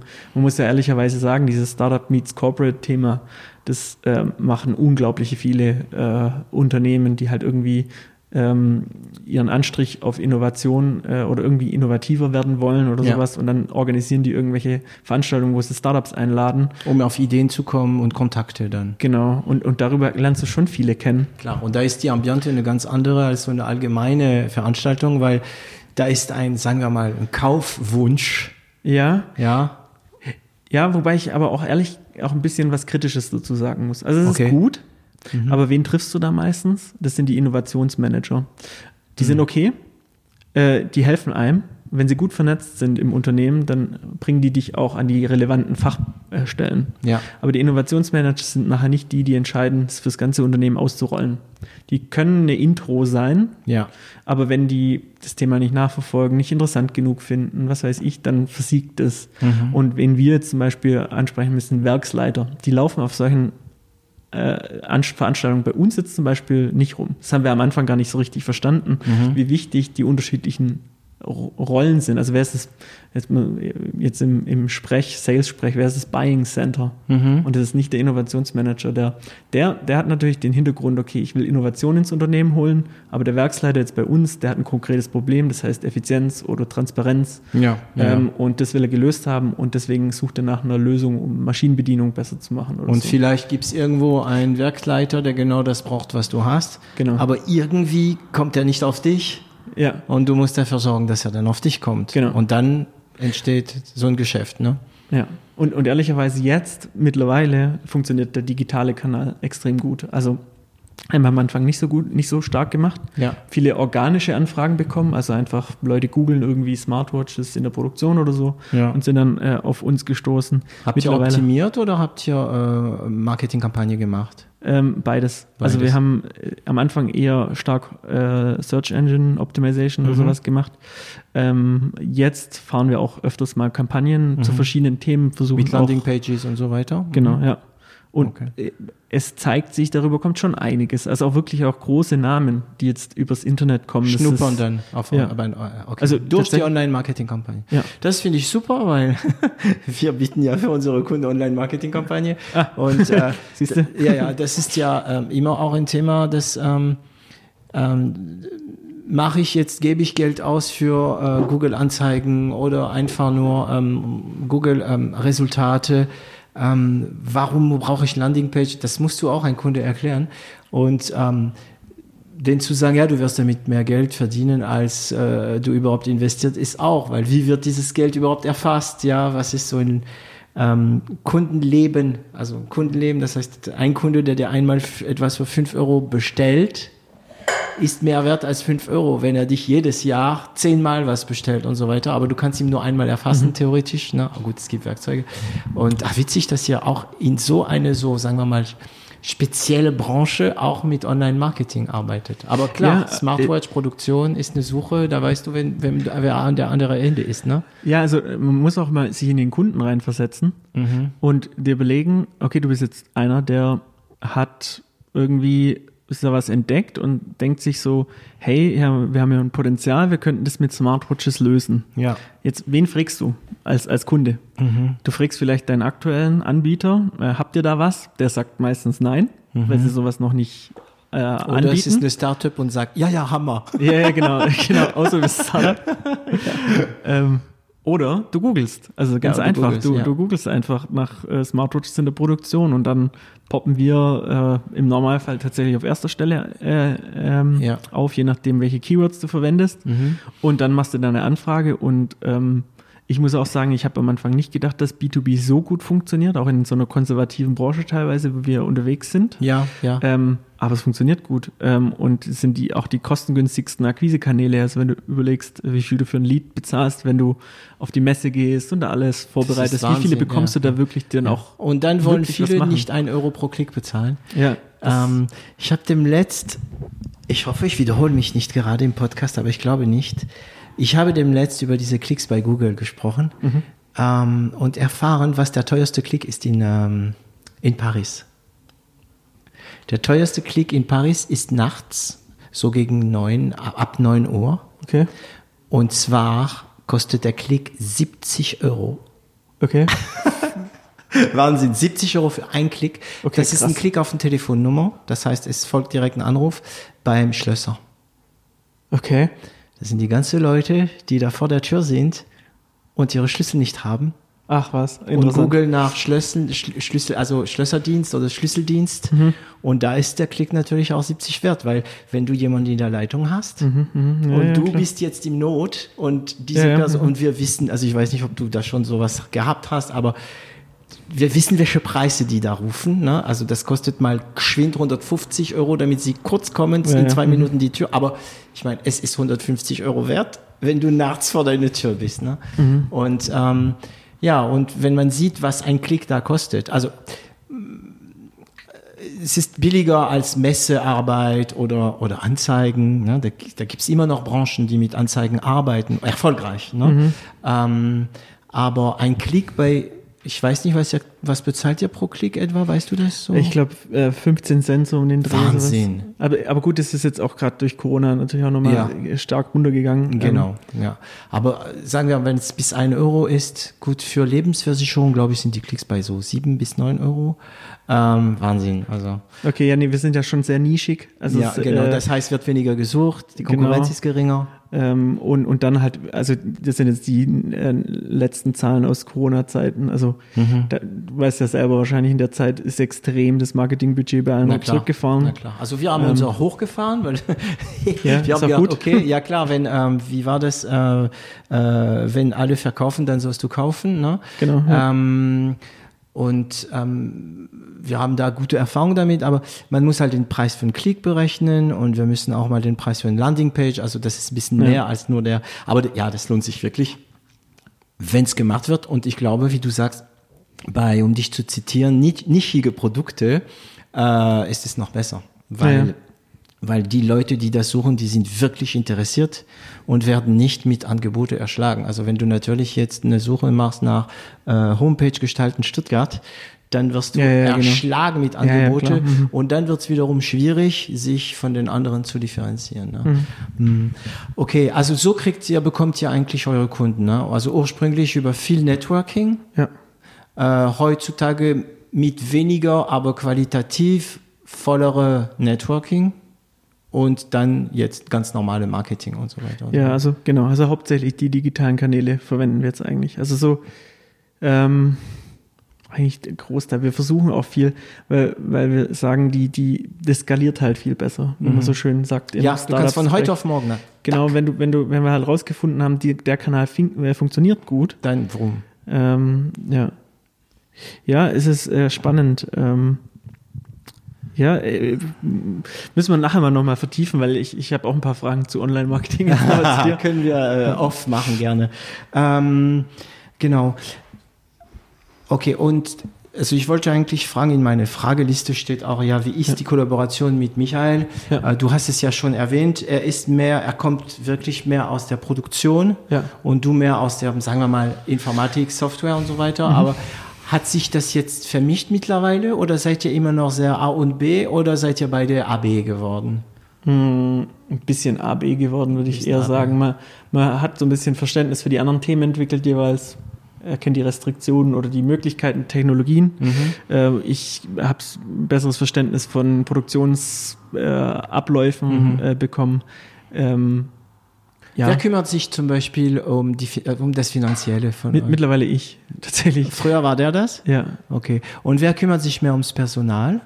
Auch ich. Auch du, okay. Ja. Das heißt, du bist mehr ähm, ins Management dann ja. von der Firma, würdest du jetzt sagen, oder? Äh, ja, also mittlerweile, es hat sich sehr stark gewandelt. Also du, äh, jetzt am Anfang war in Sachen Personal ja nicht viel zu tun. Mhm. Das war halt einfach, ich sag mal, Führungsaufgabe, aber jetzt nicht wirklich HR-Management in dem Sinne. Ja. Ähm, und das hat sich so ein bisschen gewandelt. Der Michi war von vornherein eigentlich Sales. Äh, ah, okay. Ähm, oh, da wäre ich dankbar, wenn ich dafür jemanden hätte, echt. Ja. Ich bin, ich hat, bin Sales. Ja. ja. Ich bin auch froh, dass, äh, dass ich ihn habe, um es mal so zu ja, sagen, ja. das ist, ist besser. Das, da bin ich nicht so gut aufgehoben, glaube ich. Mhm. Meistens ähm, sind es aber die, die sagen, dass die das nicht gut können. Oder die, die das nicht tun wollen, die auch gut sind. Ne? Also ich höre das oft bei Unternehmern, dass die sagen, ah nee, also Verkauf kann ich nicht. Und du siehst, die, die, die, diese Frauen ja. oder diese Männer haben dann so viel akquiriert. Ne? Ja. ja, keine Ahnung. Ich meine, das Verkaufen an sich macht mir, also ich meine, ich habe vorhin auch gesagt, man muss das Unternehmen die ganze Zeit verkaufen. Das, das, das mag ich ja schon irgendwie. Mhm. Ähm, aber irgendwie so diese Deals dann eintüten und so. Ah, ja, okay. Darauf habe ich jetzt keine so eine genau. Lust. Irgendwie das Technische. So, so, so, ja. das Technische, so dieses, äh, nein, das gebe ich dir nicht, weil und wir machen, machen da keine 20 Prozent und mhm. das mag ich nicht so. Also Angebot verhandeln und äh, ja, habe hab ich noch nie gemacht tatsächlich. Das Angebot hat alles noch nie gemacht. Nur halt natürlich durchgesprochen. Also mhm. was können wir jetzt dem Kunden anbieten und wie x-mal, aber das ist alles Michis Thema. Ja. Ja, das ist eine interessante Frage, die ist nicht auf meiner Liste. Ähm, wie habt ihr euren Preis gestaltet? Also oh ich meine, ja, ganz ich, schwer. Es ist ja, du bist da und da will jemand äh, irgendwie was von dir und du hast keine Ahnung. also du hast wenig Ahnung, was es dir kosten wird am Anfang, weil es ja, ja völlig Neuland ist. Und noch wichtiger, du hast keine Ahnung, was es der Kunde wert ist. Ne? Ja. Weil es kann sein, dass es dir 100 Euro kostet, aber wenn der Kunde zwei Millionen damit spart, dann mhm. kannst du ein bisschen mehr dafür verlangen. Ne? Ja, ich muss sagen, es ist super so, schwer. Also ich mache gerade den Pi mal Daumen. Ja, ja, also es ist, äh, es geht in die Richtung. Mhm. Ich glaube, alles hängt damit zusammen, wie gut kannst du es dem Kunden klar machen. Und wie, wie kannst du dir eine Argumentationsstruktur zusammenbauen für einen Kunden? Das mhm. ist einmal ähm, value-basiert, also im Endeffekt, was für einen Wert kriegst du? Mhm. Ähm, auf der anderen Seite ähm, kannst du es deutlich machen durch Vergleichsprodukte, also ähnliche Produkte. Was würde er dafür zahlen? Okay. Ähm, und du, du äh, kannst äh, sagen, äh, was, was sind so typische Lizenzmodelle, die üblich sind, wo er jetzt nicht so erschrocken wird, weil Pricing hat ja nicht nur was mit der Höhe des Preises zu tun, sondern was wird bepreist. Also ja. wird, ist es der User, ist es das Device, ist es die Daten, die fließen mhm. und so weiter. Und ähm, das, das, da mussten wir sehr viel auch lernen, was, was der Kunde überhaupt machen will, weil du kommst sehr schnell, wenn du jetzt Value-basiert machst und du sagst, hier brauchst eine Million, um hier in unsere Smartwatches einzuführen, mhm. dann sagt er sich, okay, warte, wie viele Entwickler brauche ich, um eine Million, ähm, um in einer Million das zu bauen? Mhm. Und dann Kann bist du ganz schnell in einer Make-or-Buy-Entscheidung. Ja. Also das Pricing auch sehr viel äh, mit, äh, hat mit ganz vielen Faktoren zu tun. Und wir haben einfach mal begonnen, was auszuprobieren und tatsächlich per Trial and Error sind wir jetzt an den Punkt gekommen, wo wir sagen, das funktioniert so ungefähr. Mhm. Das heißt, ihr schafft es, also ihr habt, habt ja so eine Phase gehabt, wo ihr einfach zu billig wart? Habt ihr Sachen gemacht, die einfach ja, zu billig waren, zu viel günstig? zu billig. Also unser erstes Projekt haben wir uns völlig unter Wert verkauft. Also das war wirklich, das haben wir doppelt und dreifach drauf gezahlt. Das war Darfst du Völlig sagen, für wem oder darfst du nicht? Äh, ich sag nicht für wen. ich sag nur, ich glaube, wert wäre das auf jeden Fall sechsstellig gewesen. Okay. Und am Ende des Tages hat der Kunde vielleicht 20.000 oder sowas gezahlt. Mhm. Aber für euch waren damals 20.000 viel wahrscheinlich? Ja, das haben wir gedacht, boah, 20.000, wie geil. Ja. Das ist mittlerweile. Und dann kommt so ein also, riesen Rattenschwanz. Ja, ja, ja genau. Ja. Mit, mit unklaren Anforderungen und was weiß ich was. Also wir haben am ersten Kunden alles falsch gemacht, was man machen könnte. Ganz wirklich. Äh, Sehr wirklich. gut. Das ist doch äh, super. Dann lieber beim ersten als beim letzten. Ja. ja.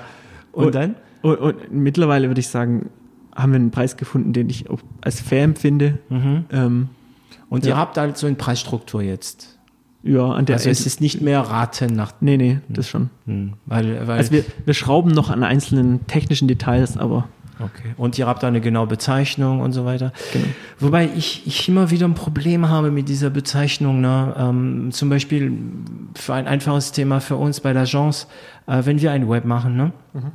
Ähm, Du hast eine genaue Bezeichnung, aber wir wissen ja alle, ein, ein, ein Teil muss agil sein. Ja, ne? ja, auf jeden Fall. wenn der Kunde jetzt zum Beispiel in seinem Web, äh, keine Ahnung, äh, nur drei Kontaktformulare äh, bezahlt hat, hasse ich es zu sagen, ähm, ähm, wenn er jetzt einen vierten will, zu sagen, ja, aber Achtung, Geld, das kostet extra. Das hasse ich. Ne? Deswegen mhm. ist es halt von Anfang an immer gut, etwas teurer zu sein weil wenn der Kunde extra will, dann machst du es halt auch noch gerne. Ja? Und du ja, suchst sogar selbst Extras. Du denkst, Problem, wenn man, ich sehe ich sehe dein Gesicht da, oh, oh, oh, das ist, nee, jetzt, das ist denkst du jetzt das Problem vielleicht, wenn man begeistert ist von dem, was man macht, ja. hat man diese Tendenz, mehr zu machen, ohne ja. zu rechnen. Also ich gebe dir vollkommen recht. Also dieses, dieses, ähm, wenn du dich fair bezahlt fühlst, ja. dann machst du die extra Meile. Ja. Wenn du dich unfair bezahlt fühlst, dann, dann sagst du an. bei allem, nö, äh, das kann man jetzt nicht mehr mhm. machen, keine Ahnung. Mhm. Deswegen ist es auch für die eigene Entscheidungsfindung, glaube ich, wichtig, da von Anfang auch das Gefühl zu haben, ja, das ist fair. Wir verdienen, das ist wirklich gut. Wir genau. verdienen da. Wir verdienen sonst, gut. Sonst gehst du für den Kunden eigentlich eine schlechtere Dienstleistungsqualität ja. an. Also Als Anbieter ist es halt also für mich ein zentrales Thema. Ne? Mhm. Ähm, ich, also ich will nicht günstig sein, aber ähm, ich möchte gut verdienen und ich möchte halt eine gute Dienstleistung gibt es einen guten Preis. Ja. Und das funktioniert Hand in Hand. Aber das ist auch unglaublich. Manchmal muss ich sogar Freelancer von mir erziehen. Und äh, ich habe dem jetzt für ein Projekt einen Freelancer angeheuert. Ähm, und ähm, er musste etwas programmieren, so ein Interface online. Und ähm, ich habe ihm gesagt, wie viel willst du? Und dann sagt er mir einen Preis. Und das war wirklich ein Fünftel von dem, was ich bereit war zu zahlen. Und dann habe ich ihm gesagt, hey, ähm, da kann ich den nicht ernst nehmen. Und mittlerweile Mhm. erziehe ich, das ist schwierig, ne? man muss seine Mitarbeiter, seine Freelancer, alle, die mit dir arbeiten, alle Kollaboratoren erziehen, dass sie einen richtigen Preis verlangen, ohne aber auf die andere Richtung zu, zu stützen, weil einige denken, aha, die haben ja Fettkohle, obwohl wir noch fair sein wollen. Und dann bei dem nächsten Angebot verlangt er nicht mehr, sagen wir mal 1000 Euro statt 3000, sondern er verlangt dann 10.000 statt 3000. Und das ist diese Erziehung, ne? weil eine gute Leistung, ein gutes Produkt, das geht nicht ohne echt den passenden Preis. Das ist sauschwer. Ne? Und ähm, wenn man sieht, ich meine, nehmen wir mal einen Louis Vuitton äh, ähm, Geldbeutel. Ist so ein Ding 1200 Euro wert? Also Material und so weiter. Nein, aber alle sind damit zufrieden. Louis Vuitton ist zufrieden, wenn die das für so einen Preis verkaufen und die Kunden bzw. Kundinnen sind auch zufrieden. Ja. Und äh, okay, das heißt, ihr habt auch Preisgestaltungsproblem gehabt und jetzt habt ihr so eine gewisse Preisroutine, sagen wir mal. Ja, kann man schon sagen. Also im Großen und Ganzen. Ähm, gut, ich stelle dir jetzt mal eine pragmatischere Frage. Okay. Wie sieht, also hast du eine Tagesroutine oder ist jeden Tag anders? Oder Also der, der, ich würde mal sagen, der Inhalt des Tages ist jeden Tag anders. Mhm. Ähm, klar gibt es bestimmte Routine-Themen, die immer wieder kommen. Jetzt bei mir halt so Produktthemen auch oder äh, Finanzthemen, irgendwie ein Reporting machen oder sowas. Mhm. Ähm, aber so Alltagsroutine, ja, so meine Morgenroutinen oder so, Morgens E-Mails oder? Jein, habe ich mir vor Corona abgewöhnt. Ja. Ich muss ehrlich sagen, meine ganzen schönen aufgebauten Gewohnheiten habe ich ziemlich zerstört durch Corona. Mhm. Also ich habe wirklich ganz gute Gewohnheiten auf, gehabt, so mit Aufstehen, Meditieren, was Ja, weiß du ich auch, was. ja? Ja, ja, Cool. also wirklich gut gehabt. Womit meditierst du? Äh, t- ich habe so einen MBSR-Kurs gemacht, vielleicht Okay. sagt das was, Mindful Based Stress Reduction. Okay, nee, kenn ich nicht. Ähm, das ist so, eine, äh, so ein achtwöchiges Programm, Ja. ähm, wo man äh, sehr intensiv unterschiedlichste Meditationen lernt, also vom Bodyscan über Mhm. Achtsamkeitsmeditation, Atemmeditation äh, und so weiter, auch Yoga teilweise. Meditation und so weiter. Gehmeditation ist Mhm. auch Teil davon.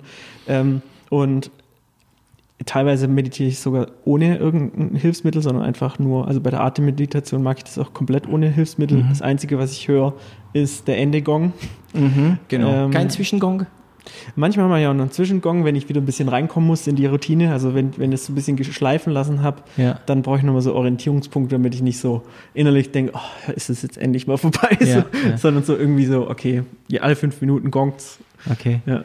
Also ich benutze so eine französische App, die heißt Petit Bambou. Die gibt Okay. es aber auch äh, auf Deutsch. Okay. Und seit der Anfang der Pandemie habe ich nicht einmal meditiert. Und, davor schon?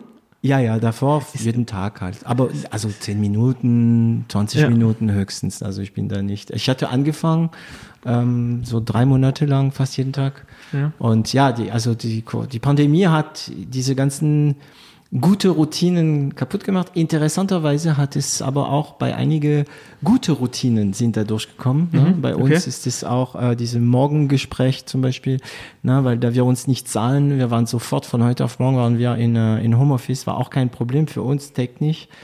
Ähm, aber da haben wir eine neue Routine eingeführt. Jeden Morgen alle zusammen gesprochen und dann haben wir uns angeschaut, was interessiert alle. Und wir haben nicht nur, wir haben nicht die Themen, jedes Thema angesprochen. Irgendwann mal haben wir nur das angesprochen, was interessiert alle und dann mit den einzelnen Themen äh, besprochen. Aber ja. Okay, also gerade keine Routine mehr, Sport? Äh, ich mache jetzt aktuell haben wir einen, äh, so einen Garten, den wir gerade auf, auf Vordermann Oh, das bringen. ist Sport. Das ist sehr viel Sport. Ähm, normalerweise auch wieder vor Corona. Aber jetzt öffnen heute, heute oder äh, demnächst äh, öffnen die ganzen Fitnessstudios. Ja. Ähm, und dann äh, starte ich wieder meinen CrossFit. Ähm, Crossfit? Ja. Mhm. Witzig, das ist interessant. Wir haben ähnliche äh, Zentren. Also ich meditiere, also ich meditierte, aber eines Tages werde ich wieder anfangen. Und ähm, ich, ich, also Sport mache ich mit Freeletics. Ah, Also okay. Ich habe Mhm. so diesen App, auch ich bin so ein typischer App-Typ, aber das ist ja ein, ein, ähnlich wie Crossfits, ne? Da sind voll viele ja, Aufgaben. viele gleiche Übungen. ja, äh, ich meine, was denkst du über Burpees? Burpees? Ich finde Burpees gut. Oh, Tatsächlich. ich hasse Burpees, Ich weiß, ja. extrem viele hassen Burpees. Ja. Ich find's gut. Ich weiß auch ja, nicht. ist das, äh, willst du es gut finden? Hast du gelernt, sie gut zu finden, oder? Äh, Ich finde es immer äh, äh, eine gute Abwechslung zu anderen Themen. Also das ist ja jetzt im High-Intensity-Bereich jetzt beim CrossFit so irgendwie oft so Langhandeln und das wird ja oft so kombiniert mit irgendwie Thruster, also so, äh, so äh, Langhandel in die Luft recken und sowas. Ja. Und dann finde ich das eigentlich immer ganz, weiß nicht, entspannt kann man nicht sagen. Gute Abwechslung. Ja, ja, gut, CrossFit ist auch extrem. Also es, Ex- CrossFit ist schon heftig. Ja, Ist das schon macht's aber aus. Also ja, es- fürs Herz auch, ne? Ist richtig cool. Ähm, welche, welche Fehler hast du gemacht? Ähm, also ich meine, welche Fehler habt ihr gemacht? Puh. Michael, puh. Wir haben viele Fehler gemacht. Also, ich glaube, so ein Kernfehler, den man als neuer Gründer äh, oder äh, First-Time-Founder Mhm. gerne macht, ist zu allem Ja zu sagen, thematisch, und nicht äh, sich zu fokussieren. Und das haben wir von Anfang an gemacht. Weil Aus Angst, überall- was zu verpassen auch. Richtig, ne? ja, man hat Ang aus Angst machst du ja zu allem, weil du denkst, oh, wenn ich das jetzt, wenn ich dem jetzt absag, dann krieg ich keinen Umsatz, wie zahle ich dann alles und so weiter. Und äh, es war ein großer Fehler, dass wir bei vielen Themen noch gesagt haben, ja, das machen wir auch noch, das machen wir auch noch, das machen wir auch noch und das Thema, also jetzt bei uns, das Produkt ist immer größer und größer und größer geworden und das war dann so, ist dann an dem Punkt so in sich zusammengeschmolzen, wo wir gesagt haben, wir machen jetzt nur noch Smartwatch und wir fokussieren uns auf das. Dafür sind wir aber auch die Experten in dem Thema. Und das Thema, ähm, also größter Fehler oder einer der größten Fehler waren sicherlich Fokus. Ähm, Das heißt, es ist in alle möglichen Richtungen gegangen. in alle möglichen Richtungen. Und ehrlich gesagt, aber das war eine gute Lernerfahrung, weil wir gemerkt haben, wie viel Kräfte das gebündelt hat danach, wo wir fokussiert unterwegs waren. Also es hat sich auch finanziell nachher äh, ausgezahlt. Und, und, aber Aber es ist ein Risiko in dem Moment. Also man glaubt, es wäre ein Risiko. Ja, genau. Mhm. Es ist absolut eine Glaubens, Glaubenshaltung. Also, mhm. ähm, weil offensichtlich nimmt man ja was weg. also, Ja, das ist wie wenn ich versuche, äh, meine, äh, meine Studenten zu erklären, ähm, dass man nicht versuchen soll, alle Zielgruppen zu erreichen. Genau, Also ja. nicht nur meine Studenten, auch Kunden. Ne? Was sind ihre Zielgruppe? Ja, alles. Ah nee, sie müssen reduzieren. Und klar, intuitiv, also es ist kontraintuitiv. Ne? Intuitiv denkst du, ah nee, weil wenn ich weniger Leute anspreche, mache ich weniger Umsatz. Ja. Eben nicht. Richtig, Ja, ja. mhm. Also da sind wir auch mittlerweile, also die Lernerfahrung sitzt wirklich tief, weil wir immer wieder, wenn wir irgendwelche strategischen Sitz äh, äh, Diskussionen haben, dann enden wir immer an dem Punkt, ähm, okay, wie können wir das hier ein bisschen wieder kleiner machen? Wie äh, sagen wir dazu nicht doch nein? Ähm, Und um so den Weg zu finden, weil es hat nicht aufgehört jetzt in dem Thema. Jetzt bei uns ist so, es sind auch ganz, ganz andere Themen, äh, tun wir es auf bestimmte Use Cases eindampfen, dass wir nur noch den äh, äh, machen oder irgendwie Cloud fokussieren oder lauter solche Themen. Ähm, die Lernerfahrung sitzt. Also Das heißt, ihr seid, ja, das, Michael, Michael und du wisst, wann der Moment ist, wann der Moment gekommen ist, zu sagen, nee, nee, nee, das macht man nicht. ich glaube, wir wissen es noch nicht, aber Immer wir fangen besser. mal früher an, Nein zu sagen. Oder, zumindest stellt ihr euch die Frage. Genau, ist Ja. richtig.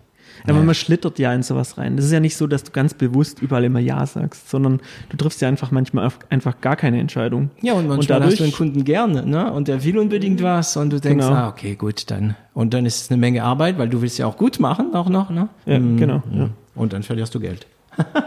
So ist es. Ja. Ähm, naja, dann bleiben wir beim Thema. Hast du manchmal schlaflose Nächte? Jetzt nicht mehr so sehr. Okay. Aber ich hatte Phasen, wo ich definitiv schlaflose Nächte hatte, ja. Okay. Erinnerst du dich an eine besondere schlaflose Nacht? Ja, also klar, ähm, uns, wir waren mal kurz vorm Abnippeln, sag ich mal. Okay. Also das war gar, wirklich eine krasse Situation, wo wir, äh, wo das Geld langsam zu Ende gegangen ist und äh, Wie wir viele Angestellte waren da? Sechs? Also wir waren zu sechst. Ähm, sechs Angestellte? Also ich also weiß, vier Angestellte und Vier Angestellte. zwei. Ich muss, also ich weiß, es gibt Leute, ähm, bestimmte Leute, die ich kenne, die, die den Podcast hören und das sind Leute, die denken in Millionen im Monat. Ne? Die brauchen zum Beispiel, Bekannte von mir brauchen im Monat 800.000 Euro. Nur damit es läuft. Ach so, ja, ja. Okay, also für die ist natürlich vier Angestellte. Ne? Ja, ja, nee. Aber vier Angestellte, da brauchst du schon monatlich eine Summe, Mhm. die reinkommen muss, sonst bist du da und dann musst du diese Leute, die auch irgendwie mit dem du befreundet bist, ne? Du hast Ja, eine klar. Beziehung, musst du sagen, du äh, und Ja. und was war das für eine Nacht dann? Also, warum wart ihr knapp zum also wie hast du gesagt, knapp beim Abnippeln? Kurz vorm Abnippeln. Kurz ja. von Abnippeln? Also es war halt sehr knapp, aber so wie ich jetzt so ein bisschen auch aus Nähkästchen weiß, hat jedes Startup irgendwie mal so eine Phase wohl. Mhm. Ähm, und die Frage ist, wie du damit umgehst. Und ähm, wa- wa- was war die Frage? Also Erinnerst du dich an deine, also der, die schlimmste schlaflose Nacht? Ne? Äh, ja, also das war eine, eher eine Phase von schlaflosen Nächten, ähm, weil es war, war eine Phase, die sehr lang gedauert hat. Ich meine, es war so eine Mischung aus zu optimistisch geplant. Äh, da hat man gesagt, ja, die Aufträge kommen und zwar morgen. Dann hat es dann doch ein paar Wochen gedauert. Das Geld kommt und zwar morgen. Und ähm, das hat sich irgendwie alles länger also gezögert. Cash-Problem waren das. Ja, äh, tatsächlich, die Aufträge waren da. Äh, klassisch Liquidität äh, ging langsam mal zur Neige. Mhm. Ähm, wir haben dann noch unser eigenes Geld reingebuttert, alles was ging. Äh, Wir hatten noch ein paar Kröten, also wirklich nicht viel. Ja. Ähm, Mitarbeiter haben auf ihr Gehal Gehälter verzichtet, teilweise. Ähm, ja. Und da habt ihr diese Gespräche gehabt? Gab es diesen Moment, wo man dann zu den Angestellten geht und sagt, hey, ähm, ja. dieses Monat wird's knapp? Mhm. Ja, also man hat natürlich schon gespürt, alle haben gespürt, hier ist irgendwas Mhm. im Busch. Ähm, und dann haben wir gesagt, Leute, wir müssen mal über, über was reden. Ähm, Wir müssen folgendes Problem. Wie scheint es bei dir so immer wieder ein Thema zu Ja, ich glaube, wir müssen reden. wir müssen reden. Ja. Nee, das war tatsächlich eine äh, schlafso, schlaflose Zeit, weil du hast Verantwortung gegenüber den Mitarbeitern, natürlich auch irgendwie dein Traum geht da vielleicht kaputt. Genau, Ähm, genau, genau. Ja. Und auch, okay, die werden mir, je älter ich werde, ähm, desto egaler wird mir das.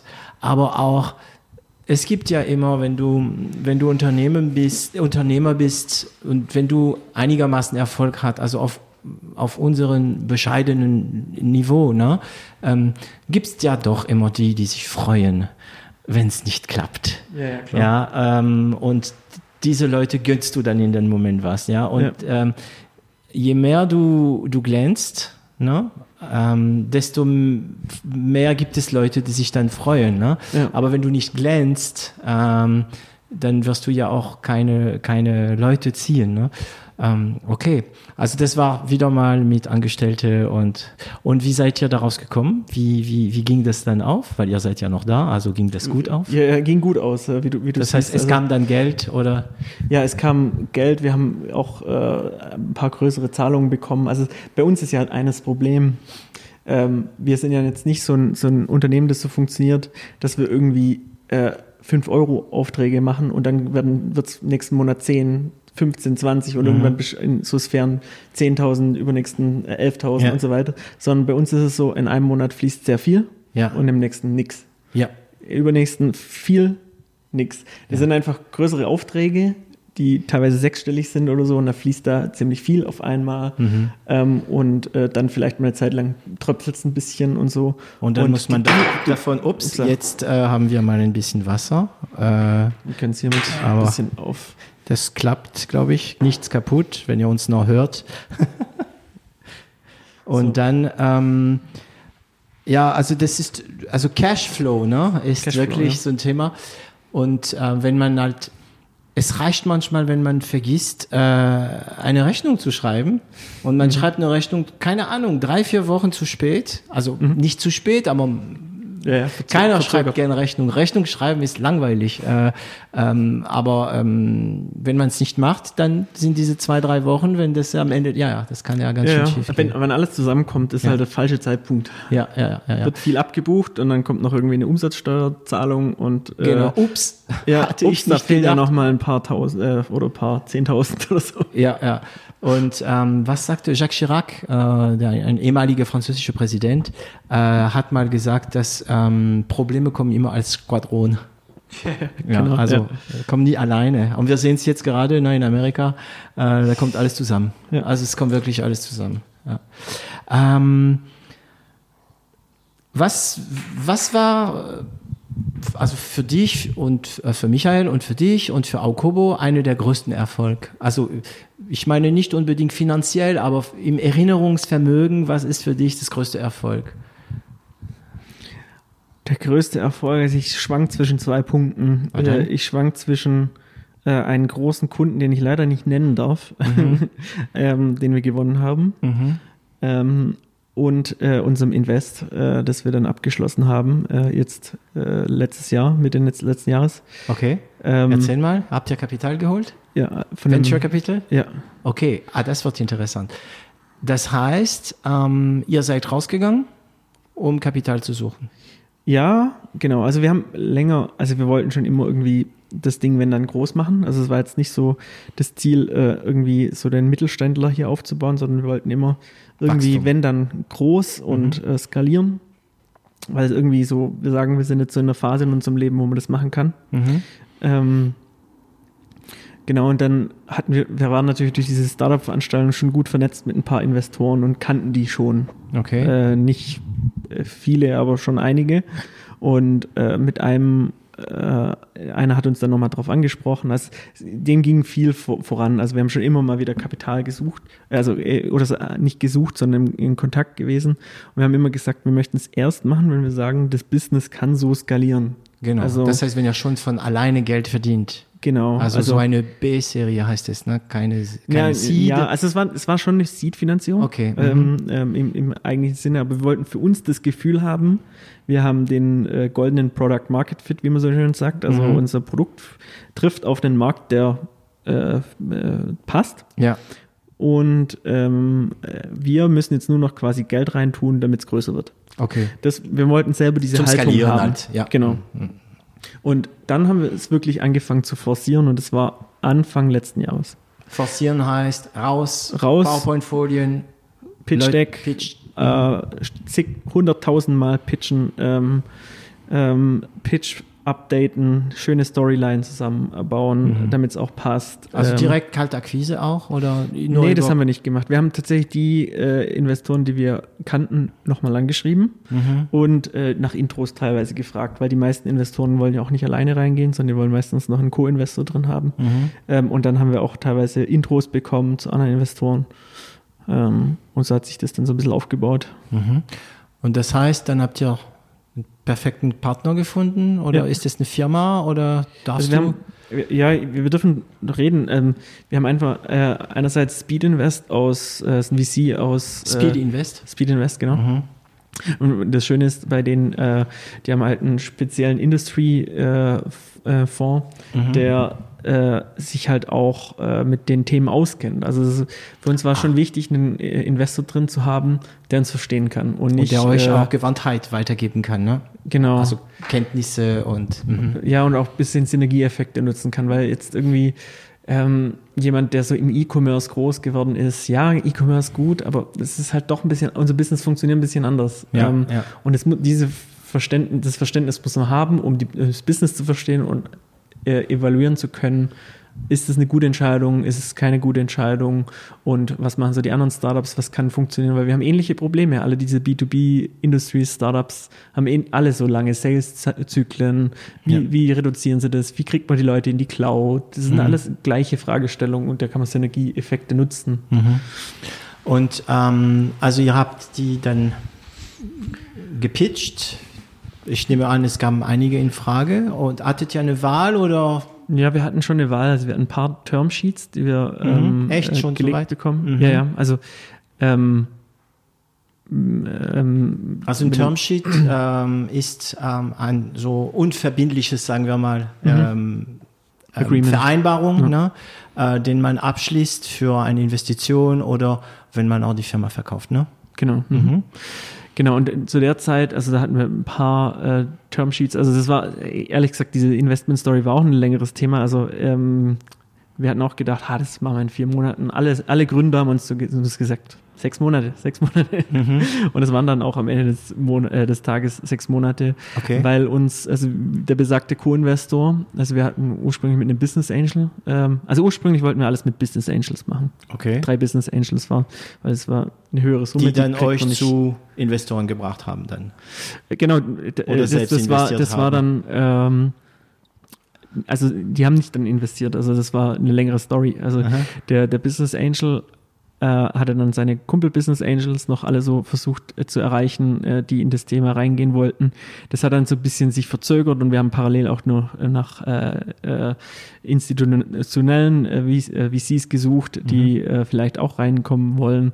Ähm, und dann kamen wir eben mit Speed Invest, da hatten wir einfach einen guten Eindruck. Ähm, und dann haben, haben, haben wir eben, wie gesagt, das Term-Sheet gehabt mhm. und äh, dann verschiedene Term-Sheets. Der, hat, der Business Angel hat natürlich auch alle gesehen und hat gesagt, ja, bei dem einen wäre dabei, bei dem anderen ist ihm die Bewertung zu hoch, mhm. äh, lauter so Themen. Und äh, dann ist er uns abgesprungen und das hat nochmal alles von vorne begonnen. Also wir ah, mussten okay. dann nochmal quasi jetzt jemanden finden, der auch nicht nur als Lead-Investor reingehen will, ja. sondern als Co-Investor. Ja, man und denkt oft, dass wenn Termsheet da ist, also wenn man keine Erfahrung hat, denkt man, Termsheet ist cool, aber zwischen Termsheet und richtig ja, ja. Abschluss, da kann noch so viel passieren. Ne? Ja, ja. ja mhm.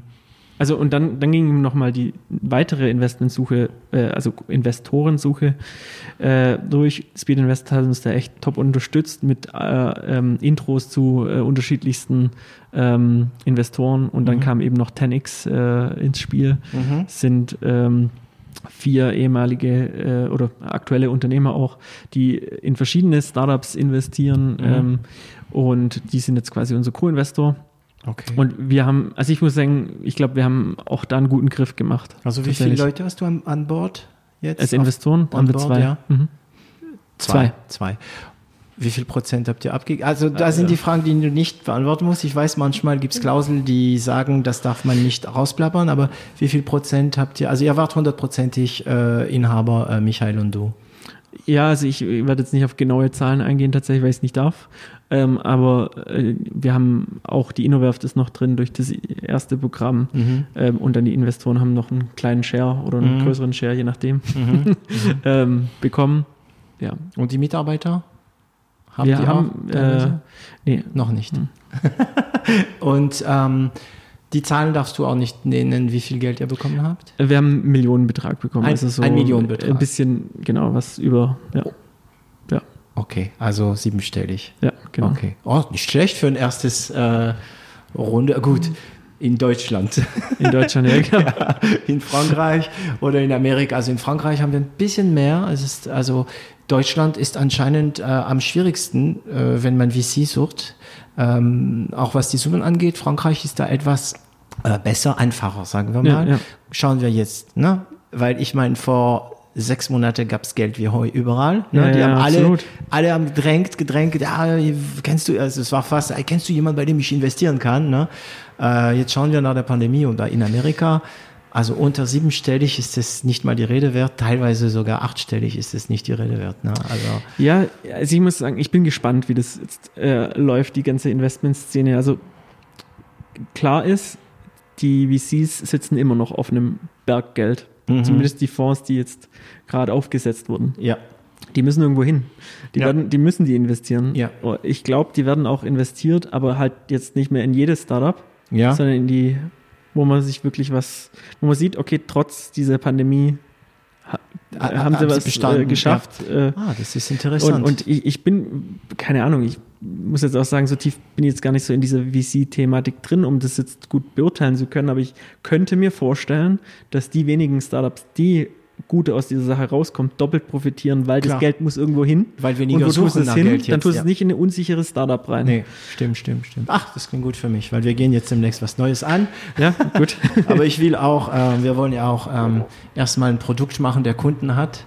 Mhm. Äh, und wenn dieses Produkt Kunden hat, dann gehen wir mal auf die Suche nach Geld, ähm, weil ähm, je mehr Kunden du hast von Anfang an, desto weniger Prozent musst du dann abgeben Klar, ne, an deine VCs. Cool. Und ähm, kosten euch die VCs viel Zeit? Musst ihr diesen Board äh, oft mit, du weißt, Excel-Tabellen, Informationen und mhm. so weiter? Ich finde es noch recht lean. Okay. Also, äh, wir haben da so ein ganz gutes Tool, Investory.io. Das ist so ein Tool, da klopfst du deine Zahlen rein mhm. Und, und das wird dann schön äh, aufbereitet. Du kannst einen Report dort generieren aus diesem Ding. Damit Google bin ich Data jetzt noch. Studio. Ja, genau. nee, und ich muss ehrlich gesagt sagen, das ist sogar ein Umfang, wo ich sage, das hilft mir sogar eher. Also, Ja. wir haben jetzt ein, dieses Investory, das kostet mich ein, zwei Stunden im Monat.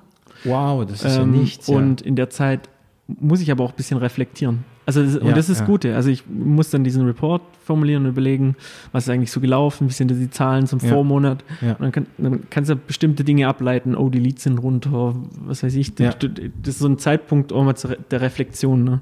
Ja, ja, ja, und genau, du guckst dir deine Zahlen an. Ne? Ähm, ja, das macht man normalerweise auch jeden Monat, wenn der Steuerberater schreibt, aber ja. Mhm. Ähm, wir haben gerade ein bisschen Lärm im, im Haus. Ich hoffe, dass, So. äh, dass es nicht zu arg in den Mikros durchsickert. Ähm, so, ähm, ein Thema, was ich noch angehen will, ist, ähm, wie, wie gut seid ihr mit Delegieren? Wie gut sind wir mit Delegieren? Ähm, hm, also ich würde jetzt sagen, ich habe es immer noch nicht so ganz geschafft. Wer, schon. Wer tut das schon, ja. Ja, es, es ist echt so ein Thema. Man muss halt äh, wissen, ich habe das Ding, also das Produkt größtenteils selbst entwickelt am Anfang Mhm. und es ist unglaublich schwer, da so Themen abzugeben. Also Mhm. zum einen äh, fachlich natürlich, ähm, zum anderen aber auch so vom, vom, vom Mann, ich wollte das doch so haben.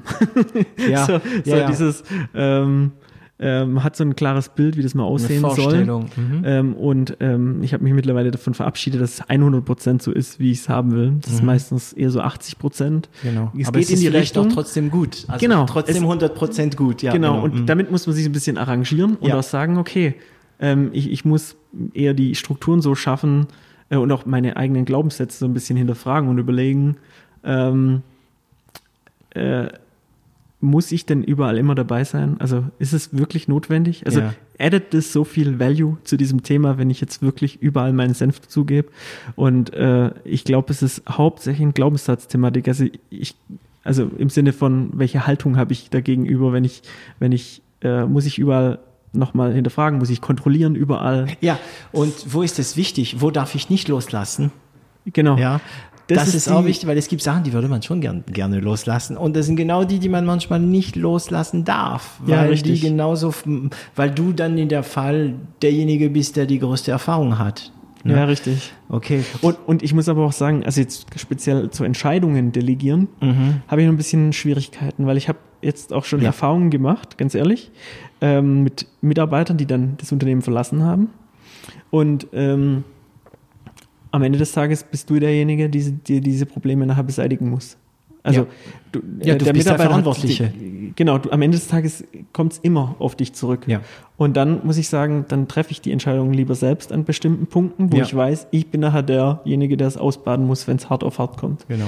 Und ähm, da, ich glaube, die, die Kunst ist tatsächlich so ein bisschen ein Gefühl dafür zu kriegen, welche Sachen kannst du laufen lassen und welche Nicht. muss dabei Mhm. sein. Das dauert auch ein bisschen, glaube ich. Also ich bin auch da.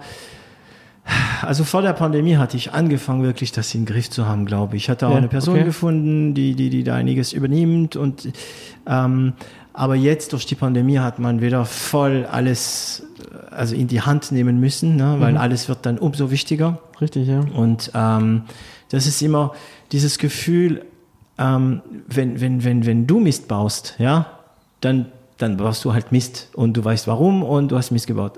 Wenn ein Mitarbeiter Mist baut und du hast es vorher gewusst, du kennst das, manchmal denkst du, ob das gut geht, aber lassen wir den machen. Ja. Und dann Mist, du hast es gewusst. Ne? Mhm. Aber manchmal habe ich auch bemerkt, manchmal habe ich es nicht gewusst und es geht gut. Manchmal habe ich Richtig, gedacht, ja. oh, ob das gut geht und das ging dann gut. Ja, ne? ja. Und So. diese Balance zu kriegen, das ist wirklich, also darüber gibt es halt ganze Bücher und, und Ja. eine ganze Philosophie ne, des Management und so weiter und so weiter. Ne?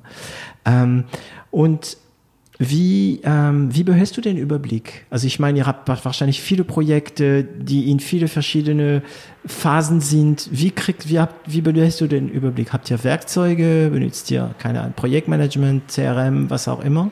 Ja, klar, also die, die klassischen operativen Themen, CRM, äh, Jira für die Anforderungsmanagement-Themen mhm. und so weiter. Und tatsächlich, ich mache ganz banal, ich habe für eine Mindmap, mhm. wo ich meine Themen äh, alles draufkommt, wo auch einfach mal noch gar nicht durchdachte Ideen, noch gar nicht mhm. äh, irgendwelche Probleme reinhauen. Also notizmäßig ja. dann. Und was benutzt du? Äh, Simple Mind Lite heißt okay. es. Das ist okay. ein Mac-Tool. Also okay. ist einfach. Ja. Ach, du bist ein Mackler, ja? Ja, aber ich bin nicht, ich bin kein religiöser äh, Mackler. Mackler. Das ja, ist einfach ich so. so eins. Der, der hat 20 Prozent meiner Firma und der ist ein absoluter Mac-Freak. So, Hallo ja. Micha. Äh, es mein, mein Kompagnon heißt auch Michael. Ähm, und äh, ja, ich bin für sowas ähm, ganz diszipliniert auf Evernote, ähm, ja, okay. weil ich habe es auf Handy, also du weißt ja, wie das ja, läuft, ja. du hast es ja überall und ähm, ich lasse nichts in meinen Kopf. Also mhm. mir ist es egal, ich verlange es auch von meinen äh, Mitarbeitern. Mir ist egal, ob sie Zettel machen oder ob sie Evernote benutzen oder was auch immer sie wollen, ähm, aber es wird oder, oder also wir missbrauchen auch unser Projektmanagementsystem manchmal für sowas. Ne? Mhm. Es wird alles geschrieben so, dass du es aus dem Kopf hast. Ja, ne? das ist richtig. Von wegen dieser Theorie, ne? wenn ja. du es nicht im Kopf hast, dann ist dein Kopf frei für andere Sachen. Richtig, ja. Das funktioniert tatsächlich. Ne? Ja. Ähm, ja, wie, äh, wie entwickelst du dich weiter? Also wie machst du dir, wie machst du Fortschritte? Also ähm, ich denke, es sind zwei Themen, die mir am ehesten helfen. Ich bin für sowas extrem offen, so Produktivität und lauter so mhm. Zeug, Weiterentwicklung und so. Aber ich glaube, die effektivsten Dinge sind Austausch mit anderen Unternehmern. Tatsächlich, mit Kommt Leuten, die schon eine, eine ja. äh, ähnliche Probleme mal hatten oder sowas. Mhm. Ähm, das hilft mir sehr viel. Dann rate ich dir, mach einen Podcast. Okay, ja, das glaube ich sofort. Ja, glaube ich sofort. der Hammer. Ja, ja. Also äh, ich glaube auch. Ja, sorry. Ja.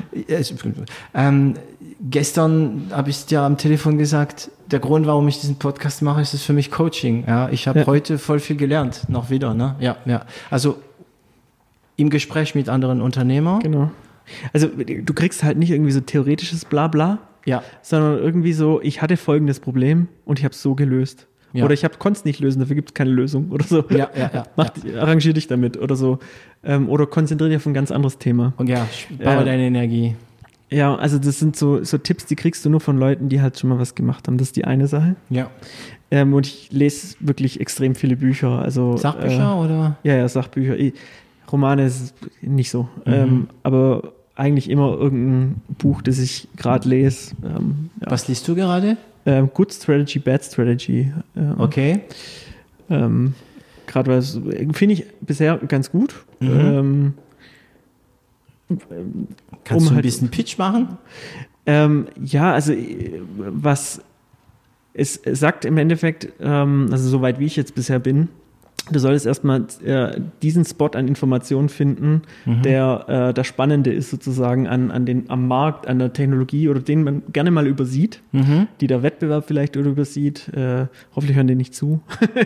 ja, ja, ja. Ähm, aber, aber, aber so, äh, also so quasi so eine breite Diagnose zu kriegen von dem Thema und viele auch an Bord zu holen und zu überlegen, okay, was könnte hier der strategische Vorteil sein, den mhm. wir hier erarbeiten? Mhm. Der, und, und welche Challenge ist es worth zu zu äh, lösen. Mhm. Ähm, sorry, das für mein Englisch. Ich das gerade so auf Englisch. Auf Englisch, ja. Ähm, Wobei in Deutschland ist es kein Problem, wenn man Anglizismen benutzt. In Frankreich, wow, wenn du anfängst, so irgendwelche Venture Capitals oder ja. ähm, uh, bad, bad, Strategies, äh, also die, die, die sind da, die Franzosen sind ja super allergisch dagegen. Ja, okay. Aber hier können wir Englisch, ja. ja. Und ähm, gibt es ein Buch sonst, der dich wirklich mal der für dich wegweisend war? Oder? Ähm, also einige. Ja. Ähm, ich glaube, was mich sehr extrem stark beeinflusst hat in, in allem, mhm. ist, äh, es klingt zwar ein bisschen komisch, aber der Weg zum erfolgreichen Unternehmer. Ja, okay. Ähm, kennst du das? Ja, ja. Von Stefan Merath. Ja. Ähm, ich finde es super. Das ist äh, ein, ein Klassiker, ne? Ja, also wirklich, ich, ich muss sagen, ich habe es gelesen, bevor ich selbstständig war. Also, äh, sorry, cool. selbstständig. Jetzt sage ich auch noch selbstständig, wenn man das Buch kennt, äh, muss man Unternehmer sagen. Ja, ja. ähm, nee, ähm, aber äh, ich finde, es, ist, es, es geht sehr stark auf Themen ein, die man sonst nie wahrnimmt. Mhm. Ähm, zum einen diese Verbindung zwischen Persönlichkeit und Unternehmen. Also dieses, äh, die Persönlichkeit nimmt halt sehr stark Einfluss auf das Unternehmen und das Unternehmen auf die Persönlichkeit und Klar. da gibt es einen starken Zusammenhang. Ja. Und zum anderen, es gibt eine Unterscheidung zwischen Unternehmer, äh, Manager und Selbstständiger. Und das war für mich so eine, Ker das ist die Kernerkenntnis, Kernaussage, ja. um die eigentlich alles geht. Äh, äh, als Selbstständiger gehst du halt, äh, du, du machst das Unternehmen groß mit bestimmten Themen ja. oder Glaubenssätzen, die du aufbaust. Und, äh, ein Glaubenssatz beispielsweise, ja. sagt er auch, ist, äh, ähm, ähm, der, der dich dann irgendwann mal einholt, ist, äh, ja, ich kann hier alle Probleme lösen, weil ich bin der Problemlöser. Ja. Damit habe ich das Unternehmen groß gemacht. Jetzt sind wir äh, zehn Leute und das funktioniert immer noch so. Und äh, deswegen muss ich auch alles alleine machen und mhm. alles kriege ich hin, weil ich habe ja alle Probleme in der Vergangenheit gelöst und so begründet sich der Erfolg. Und das ist dann so, so eine Story, die du quasi selbst erzählst mhm. und ab einem bestimmten Punkt kriegst du es nicht mehr hin. Also du bist die die, die Wachstumshürde für dein eigenes Unternehmen sozusagen. Ja und ähm, musste dann so langsam aus dieser Selbstständigkeitsrolle rauswachsen und überlegen, okay, ich, ich arbeite nicht mehr im Unternehmen, sondern am Unternehmen. Also ja. ich, ich versuche äh, äh, hier ein Konstrukt aufzubauen, das sich alleine trägt, auch mal ohne mich. Also es, ich kann auch das mal in Urlaub Traum, gehen ne? oder so. Ja, ja. Äh, und das Ding funkt. Also ja. Der Siegfried Lang hat es auch in, äh, in den Podcast, also es war der, der, der Podcast vor dir, der dritte Episode drei, äh, erzählt es auch, ähm, dass, dass er weißt du, wenn du 200 Bäckereien hast, dann ja. da kannst du nicht alles machen. Und er hat ja auch keinen Bock drauf. Also ja. er hat sehr schnell wahrgenommen, dass er sich Leute holen soll. Ne? Ähm, und ähm, der Hammer ist, wenn du zum Beispiel Angestellte hast, die intelligenter sind als du. Oder, ja, oder genau. das ist der Hammer, ne? Das ist Wahnsinn, weil also manchmal bist du da und denkst, wow, ja, ja. Äh, darauf wäre ich nicht gekommen. Und ähm, es ist interessant, ne? das ist, das verlangt eine gewisse Bescheidenheit. Mhm. Also Erfolg im Unternehmung, in einer Ja. Unternehmung verlangt eine gewisse Bescheidenheit, ähm, was die eigenen Fähigkeiten angeht. Ja, richtig, Und das zwar, ist richtig. je mehr du sagen kannst, nee, das kann ich nicht. Ja. Aber es gibt welche, die das können. Und dann natürlich noch immer das Thema, wie viel bezahle ich die? Mhm. Ne? Äh, äh, und f- dann kann es halt teuer werden. Ne? Und da gibt es den Spruch, if you pay peanuts, you get monkeys. Ja, ähm, genau. Mhm. Wobei das stimmt nicht immer. Es gibt auch Leute, die machen das aus Überzeugung und so weiter, aber das Ja. muss auch irgendwie äh, honoriert werden. Okay, cool. Also du bist kein Selbstständiger mehr. Ja, doch schon. Also äh, ich habe jetzt auch schon gelernt, ich war ja auch auf einigen Seminaren, das darf man nicht so schwarz-weiß sehen. Mhm. Und ich glaube auch gerade in einem Startup, das so stark im Aufbau ist, kannst es nicht überall. machen. Du musst, du musst da, musst, du hast ein ganz spezielles Wissen aufgebaut, Ja. ähm, das auch nur du haben kannst, Ja. weil du die Historie kennst, weil du die Finessen des Businesses kennst. Ja. Und die musst du, die sind auch teilweise gar nicht explizit da, die sind implizit, schwirren die rum. Du Ja. merkst gar nicht, dass du das Wissen hast. Ja. Soft Skills Und- halt. Ne?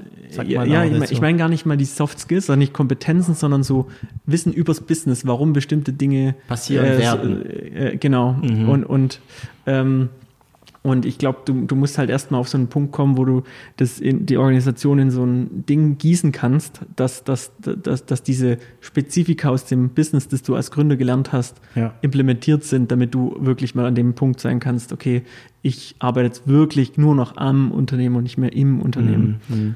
Ich kenne Leute, die so weit sind. Ich verstehe immer noch nicht, wie sie funktionieren, muss ich sagen. Aber Okay. ich denke auch, man kann natürlich mit Theorie sich begleiten, also mit Büchern, mit Coaching und so weiter. Aber teilweise muss man hineinwachsen ne? und wieder mal seine Fehler machen. Ne? Ja. Aber man kann, ja, ich glaube, wenn man die richtigen Bücher, richtig, richtige Moment bekommt, also bei dir zum Beispiel, das war Mhm. eigentlich passend, ne? Ja. ähm, kann man da was, äh, noch was verbessern. Ähm, Ja, also ich guck mal meine Fragen und ich eigentlich, wir haben ja alles durch, interessanterweise. Ähm, Benjamin, wo findet man dich online? Wo, wie nimmt man am besten Kontakt mit dir auf? Äh, eigentlich über alle Kanäle geht äh, gut. Ich glaube am ehesten über LinkedIn. Wahrscheinlich LinkedIn? ist äh, so der beste Okay. Kanal, der bei mir funktioniert. Ja. Ähm, Du reagierst auch und äh, äh, ich reagiere auch, wenn es äh, keine 0815-Anfrage ist. erkennst du die gleich? Nee, ich, ich lese immer die ersten zwei Sätze und wenn dann irgendwas mit äh, We have developers oder Mhm. mit ähm, Suchen Sie einen neuen Job kommt, kommt es gleich auf Ignore. ähm, äh, ja, Also ich habe auch, ähm, ich erkenne es nicht immer. ich erkenne es, finde ich, am besten bei LinkedIn ähm, auch der Jobbezeichnung. Ja, Du siehst so Marketing, Sales und so weiter. Business Development, ja, Ignore. Business Ignore, ja, ja. ja. ähm, also am besten in, bist du in Insta auch? ich nutze auch Insta, aber eher privat, Privat? und äh, poste da auch nicht so viel wirklich. Also ich bin ehrlich gesagt mit Instagram, vielleicht, ich weiß nicht, ob ich zu alt bin, keine Ahnung. Ich muss immer sagen, gerade Instagram und Snapchat bin ja, äh, habe ich mich auch mal rein ge, ge, ge, ja, mal registriert. Habe ich mir noch nicht so den Zugang gefunden. Ich, ich bin der Leser bei Ja. Instagram zumindest mal. Also Ja, guck dann, so ein Scroller. Leser, Scroller, Mhm. Mhm. genau. Passiver Scroller. Äh, Mhm. und, und der Liker, aber posten tue ich da nicht. Also, Okay, likest du, likest du, Ja, also ja, bist du doppelt, viel, ja. Doppeltipp für liken Ja. und so. Ja, gut, weil es gibt ja welche, die liken wirklich gar nichts. Da fragt man sich, Nee, wieso. Ich like manchmal ein bisschen zu viel. Es gibt auch Theorien, warum was, man was liked und warum nicht. Ähm, ja, und eine letzte Frage habe ich noch für dich. Was hast du noch vor? Heute oder Nee, allgemein. allgemein? In dein Leben, deine Firma. In meinem was Leben. hast du noch vor? Oh, ich möchte noch vieles Also, gestalten. Elon und Musk zum Beispiel auf Mars, ne? Auf dem Mars, ja. Also ich glaube, ähm, es, es wird, also ich auf jeden Fall mache ich noch ein paar Sachen. Also es wird nicht mein letztes Startup gewesen sein, da bin ich mir ziemlich sicher. Ähm, dafür habe ich noch viel zu viel Bock auf weitere Themen auch. Auf 0 auf 1. Und Mhm. ich lerne auch mich selber tatsächlich durch das ganze Unternehmen äh, kennen und verstehe, wo meine wahren Interessen sind. Mhm. Und ich werde auf jeden Fall irgendwas mit Health mal machen. Also das ist so Echt? Äh, Mhm. irgendwann mal. Ist irgendwie, liegt irgendwie nicht so weit mit Smartwatch und so weiter, ne? Wearable. Also ich, ich habe heute ausnahmsweise mal keine Whoop-Band an. Also Okay. für die CrossFit-Verrückten unter den vielleicht Zuhörern, diese, die, die, die nutzen das gerne mal. Ähm, aber die, die finde ich schon faszinierend, was da für äh, Wearable Device und was du da teilweise rauskriegst. Es gibt schon die ersten, die so ein bisschen diese Corona-Sachen auch an, an, der, an der Respiratory Ja. Frequency oder sowas erkennen können und Ja. so. Und ich glaube, da passiert noch mega viel. Also wirklich auch mit der, mit äh, ähm, ähm, Schlafunterstützung und was Ja. weiß ich, was da Da noch gibt's echt coole passieren Apps. könnte. Also Ja, also beim Schlaf, ähm, es gibt ja diese App, die auch immer angeht, wenn, wenn du nachts Lärm machst. Und äh, ich weiß nicht mehr, wie die heißt. Ich notiere das mal in den ähm, Kommentaren. Ähm, und zwar, ähm, es ist eigentlich kein, kein wirkliches Wearable. Ne? Das, du hast dein Handy neben dein Bett und sobald du schnarchst oder wenn du irgendwas sagst, nimmt es auf. okay. Mhm. Ähm, und ähm, da gibt's auch, du hast die Möglichkeit auch, das, was du aufgenommen hast, zu veröffentlichen. Und äh, es gibt tatsächlich einen Typ, der, also das ist das meistgehörte überhaupt äh, Audio auf diese App. Du hörst, was der Typ nachts gesagt hat, ein Amerikaner, und dann hörst du den Typ so, mm, Ninja Pancakes. Mm, sehr gut. Ninja Pancakes. Sehr gut. Einfach nur genial.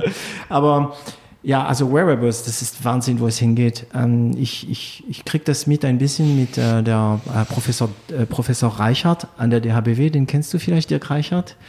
Ähm, ähm, ist ein Kollege von mir, ein uralter Freund von mir. Also wir haben uns Mhm. kennengelernt, als ich hier noch äh, bei Mercedes-Benz Wohnheim und mein Praktikum bei Mercedes-Benz hier um die Ecke Okay, gemacht habe. Und ähm, er, er, er werkelt sogar an Emotionen mit seinen Geräten. Also er werkelt nicht an Emotionen, aber er, er hat Geräte, die teilweise auch die Emotionen nachvollziehen können. Okay, spannend. Indem es auch den ähm, Puls und Schweiß und, und, und, und äh, misst. Ja. Und äh, ja, Da, da passiert noch viel, auf jeden Fall. Also, ich habe es auf euren Website gesehen auch, ne? Die, die in eurer FAQs, FAQs bei dem, also aukobo.de, ne? Ja. A-U-C-O-B-O.de.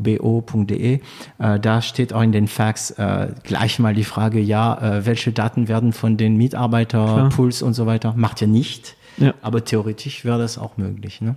Klar, es ist extrem viel möglich, aber gerade jetzt ähm, sowas ist natürlich ein ganz kritisches Thema in, ja. in unserem Umfeld. Ja, ja, ja, da muss man echt aufpassen. Und es ist auch gut, glaube ich, dass es ein kritisches Thema ja, ist. Aber man muss aufpassen, dass es nicht zu kritisch wird, mhm. so dass man dann, wie jetzt zum Beispiel, vielleicht auch noch blockiert ist, wenn ja. es nötig ist. Also viel Kontrolle ist super, aber es müssen irgendwie meine Meinung, ja, ähm, offene Toren geben, die man ab und zu ja, öffnen genau. kann, mhm. ja, und die reguliert sind natürlich, so dass man zum Beispiel jetzt eine App wegen Covid äh, schnell mal instand, also zustande ja, bringt. Also ich denke, da, da reißt du jetzt am Ende nochmal so ein Thema auf, das, das mich tatsächlich auch ziemlich stark interessiert. Ähm, ähm, aber äh, was heißt aber, wir Gründer, besonders in der Digitalisierung, ähm, haben da auch eine gewisse Verantwortung, muss ich sagen, ähm, weil äh, es gibt so das Thema, man kann viele Features auch missnutzen, also miss, ja. äh, missusen, ja. Ähm, missbrauchen. Missbrauchen, genau. man, mhm. meine Güte. Der, der, Franzose hilft der Deutsche. ähm, ähm, aber äh, man muss es halt so machen. Trotzdem haben die Dinge ja Mehrwert. Also äh, ja. Äh, und, und für, wirklich auch für den Menschen und nicht jetzt für irgendeinen, für irgendeinen Kapitalisten, der unbedingt noch mehr Euros aus den Leuten nee, rausziehen nee, will, nee. sondern man muss irgendwie, und das meine ich jetzt äh, im Kern, muss irgendwie einen Weg schaffen, wie wir, und die Fragen muss man in der Industrialisierung auch machen, äh, klären. Wie gehen wir mit neuen Technologien um, sodass sie uns nützen, aber nicht schaden? Ja. Und das finde ich ist so die spannende Zeit, in der wir leben und die müssen, können wir mitgestalten und sollten wir mitgestalten. Ähm, und das ist vielleicht so das Schlusswort. Genau. Ich habe gerade das äh, Schlusswort im Kopf gehabt, weil es passt, ein super Schlusswort. Dann werde ich da belassen, weil es ist super äh, als Ende. Ähm, vielen Dank, Benjamin. Das war sehr angenehm. Ich glaube, wir werden beide äh, weiter in Kontakt bleiben. Ähm, Gerne. Ihr wisst Bescheid. Äh, ich gratuliere, wie immer. Ihr habt es geschafft, diesen äh, langen Podcast äh, zuzuhören. Ich kann es euch sagen. Dann merkt ihr auch, dass nichts geschnitten ist. Das ist jetzt eine Stunde 44 Minuten läuft jetzt gerade. Ähm, Denkt dran, wenn es euch gefallen hat und wenn es möglich ist, könnt ihr es liken, ihr könnt es äh, loben und vergisst nicht, verpflichtet alle euren Bekannten, diesen Podcast zu abonnieren. Zwingt sie dazu, nehmt ihr Handy nach und abonniert uns. Und wir hören voneinander auf 0 auf 1. Bye bye.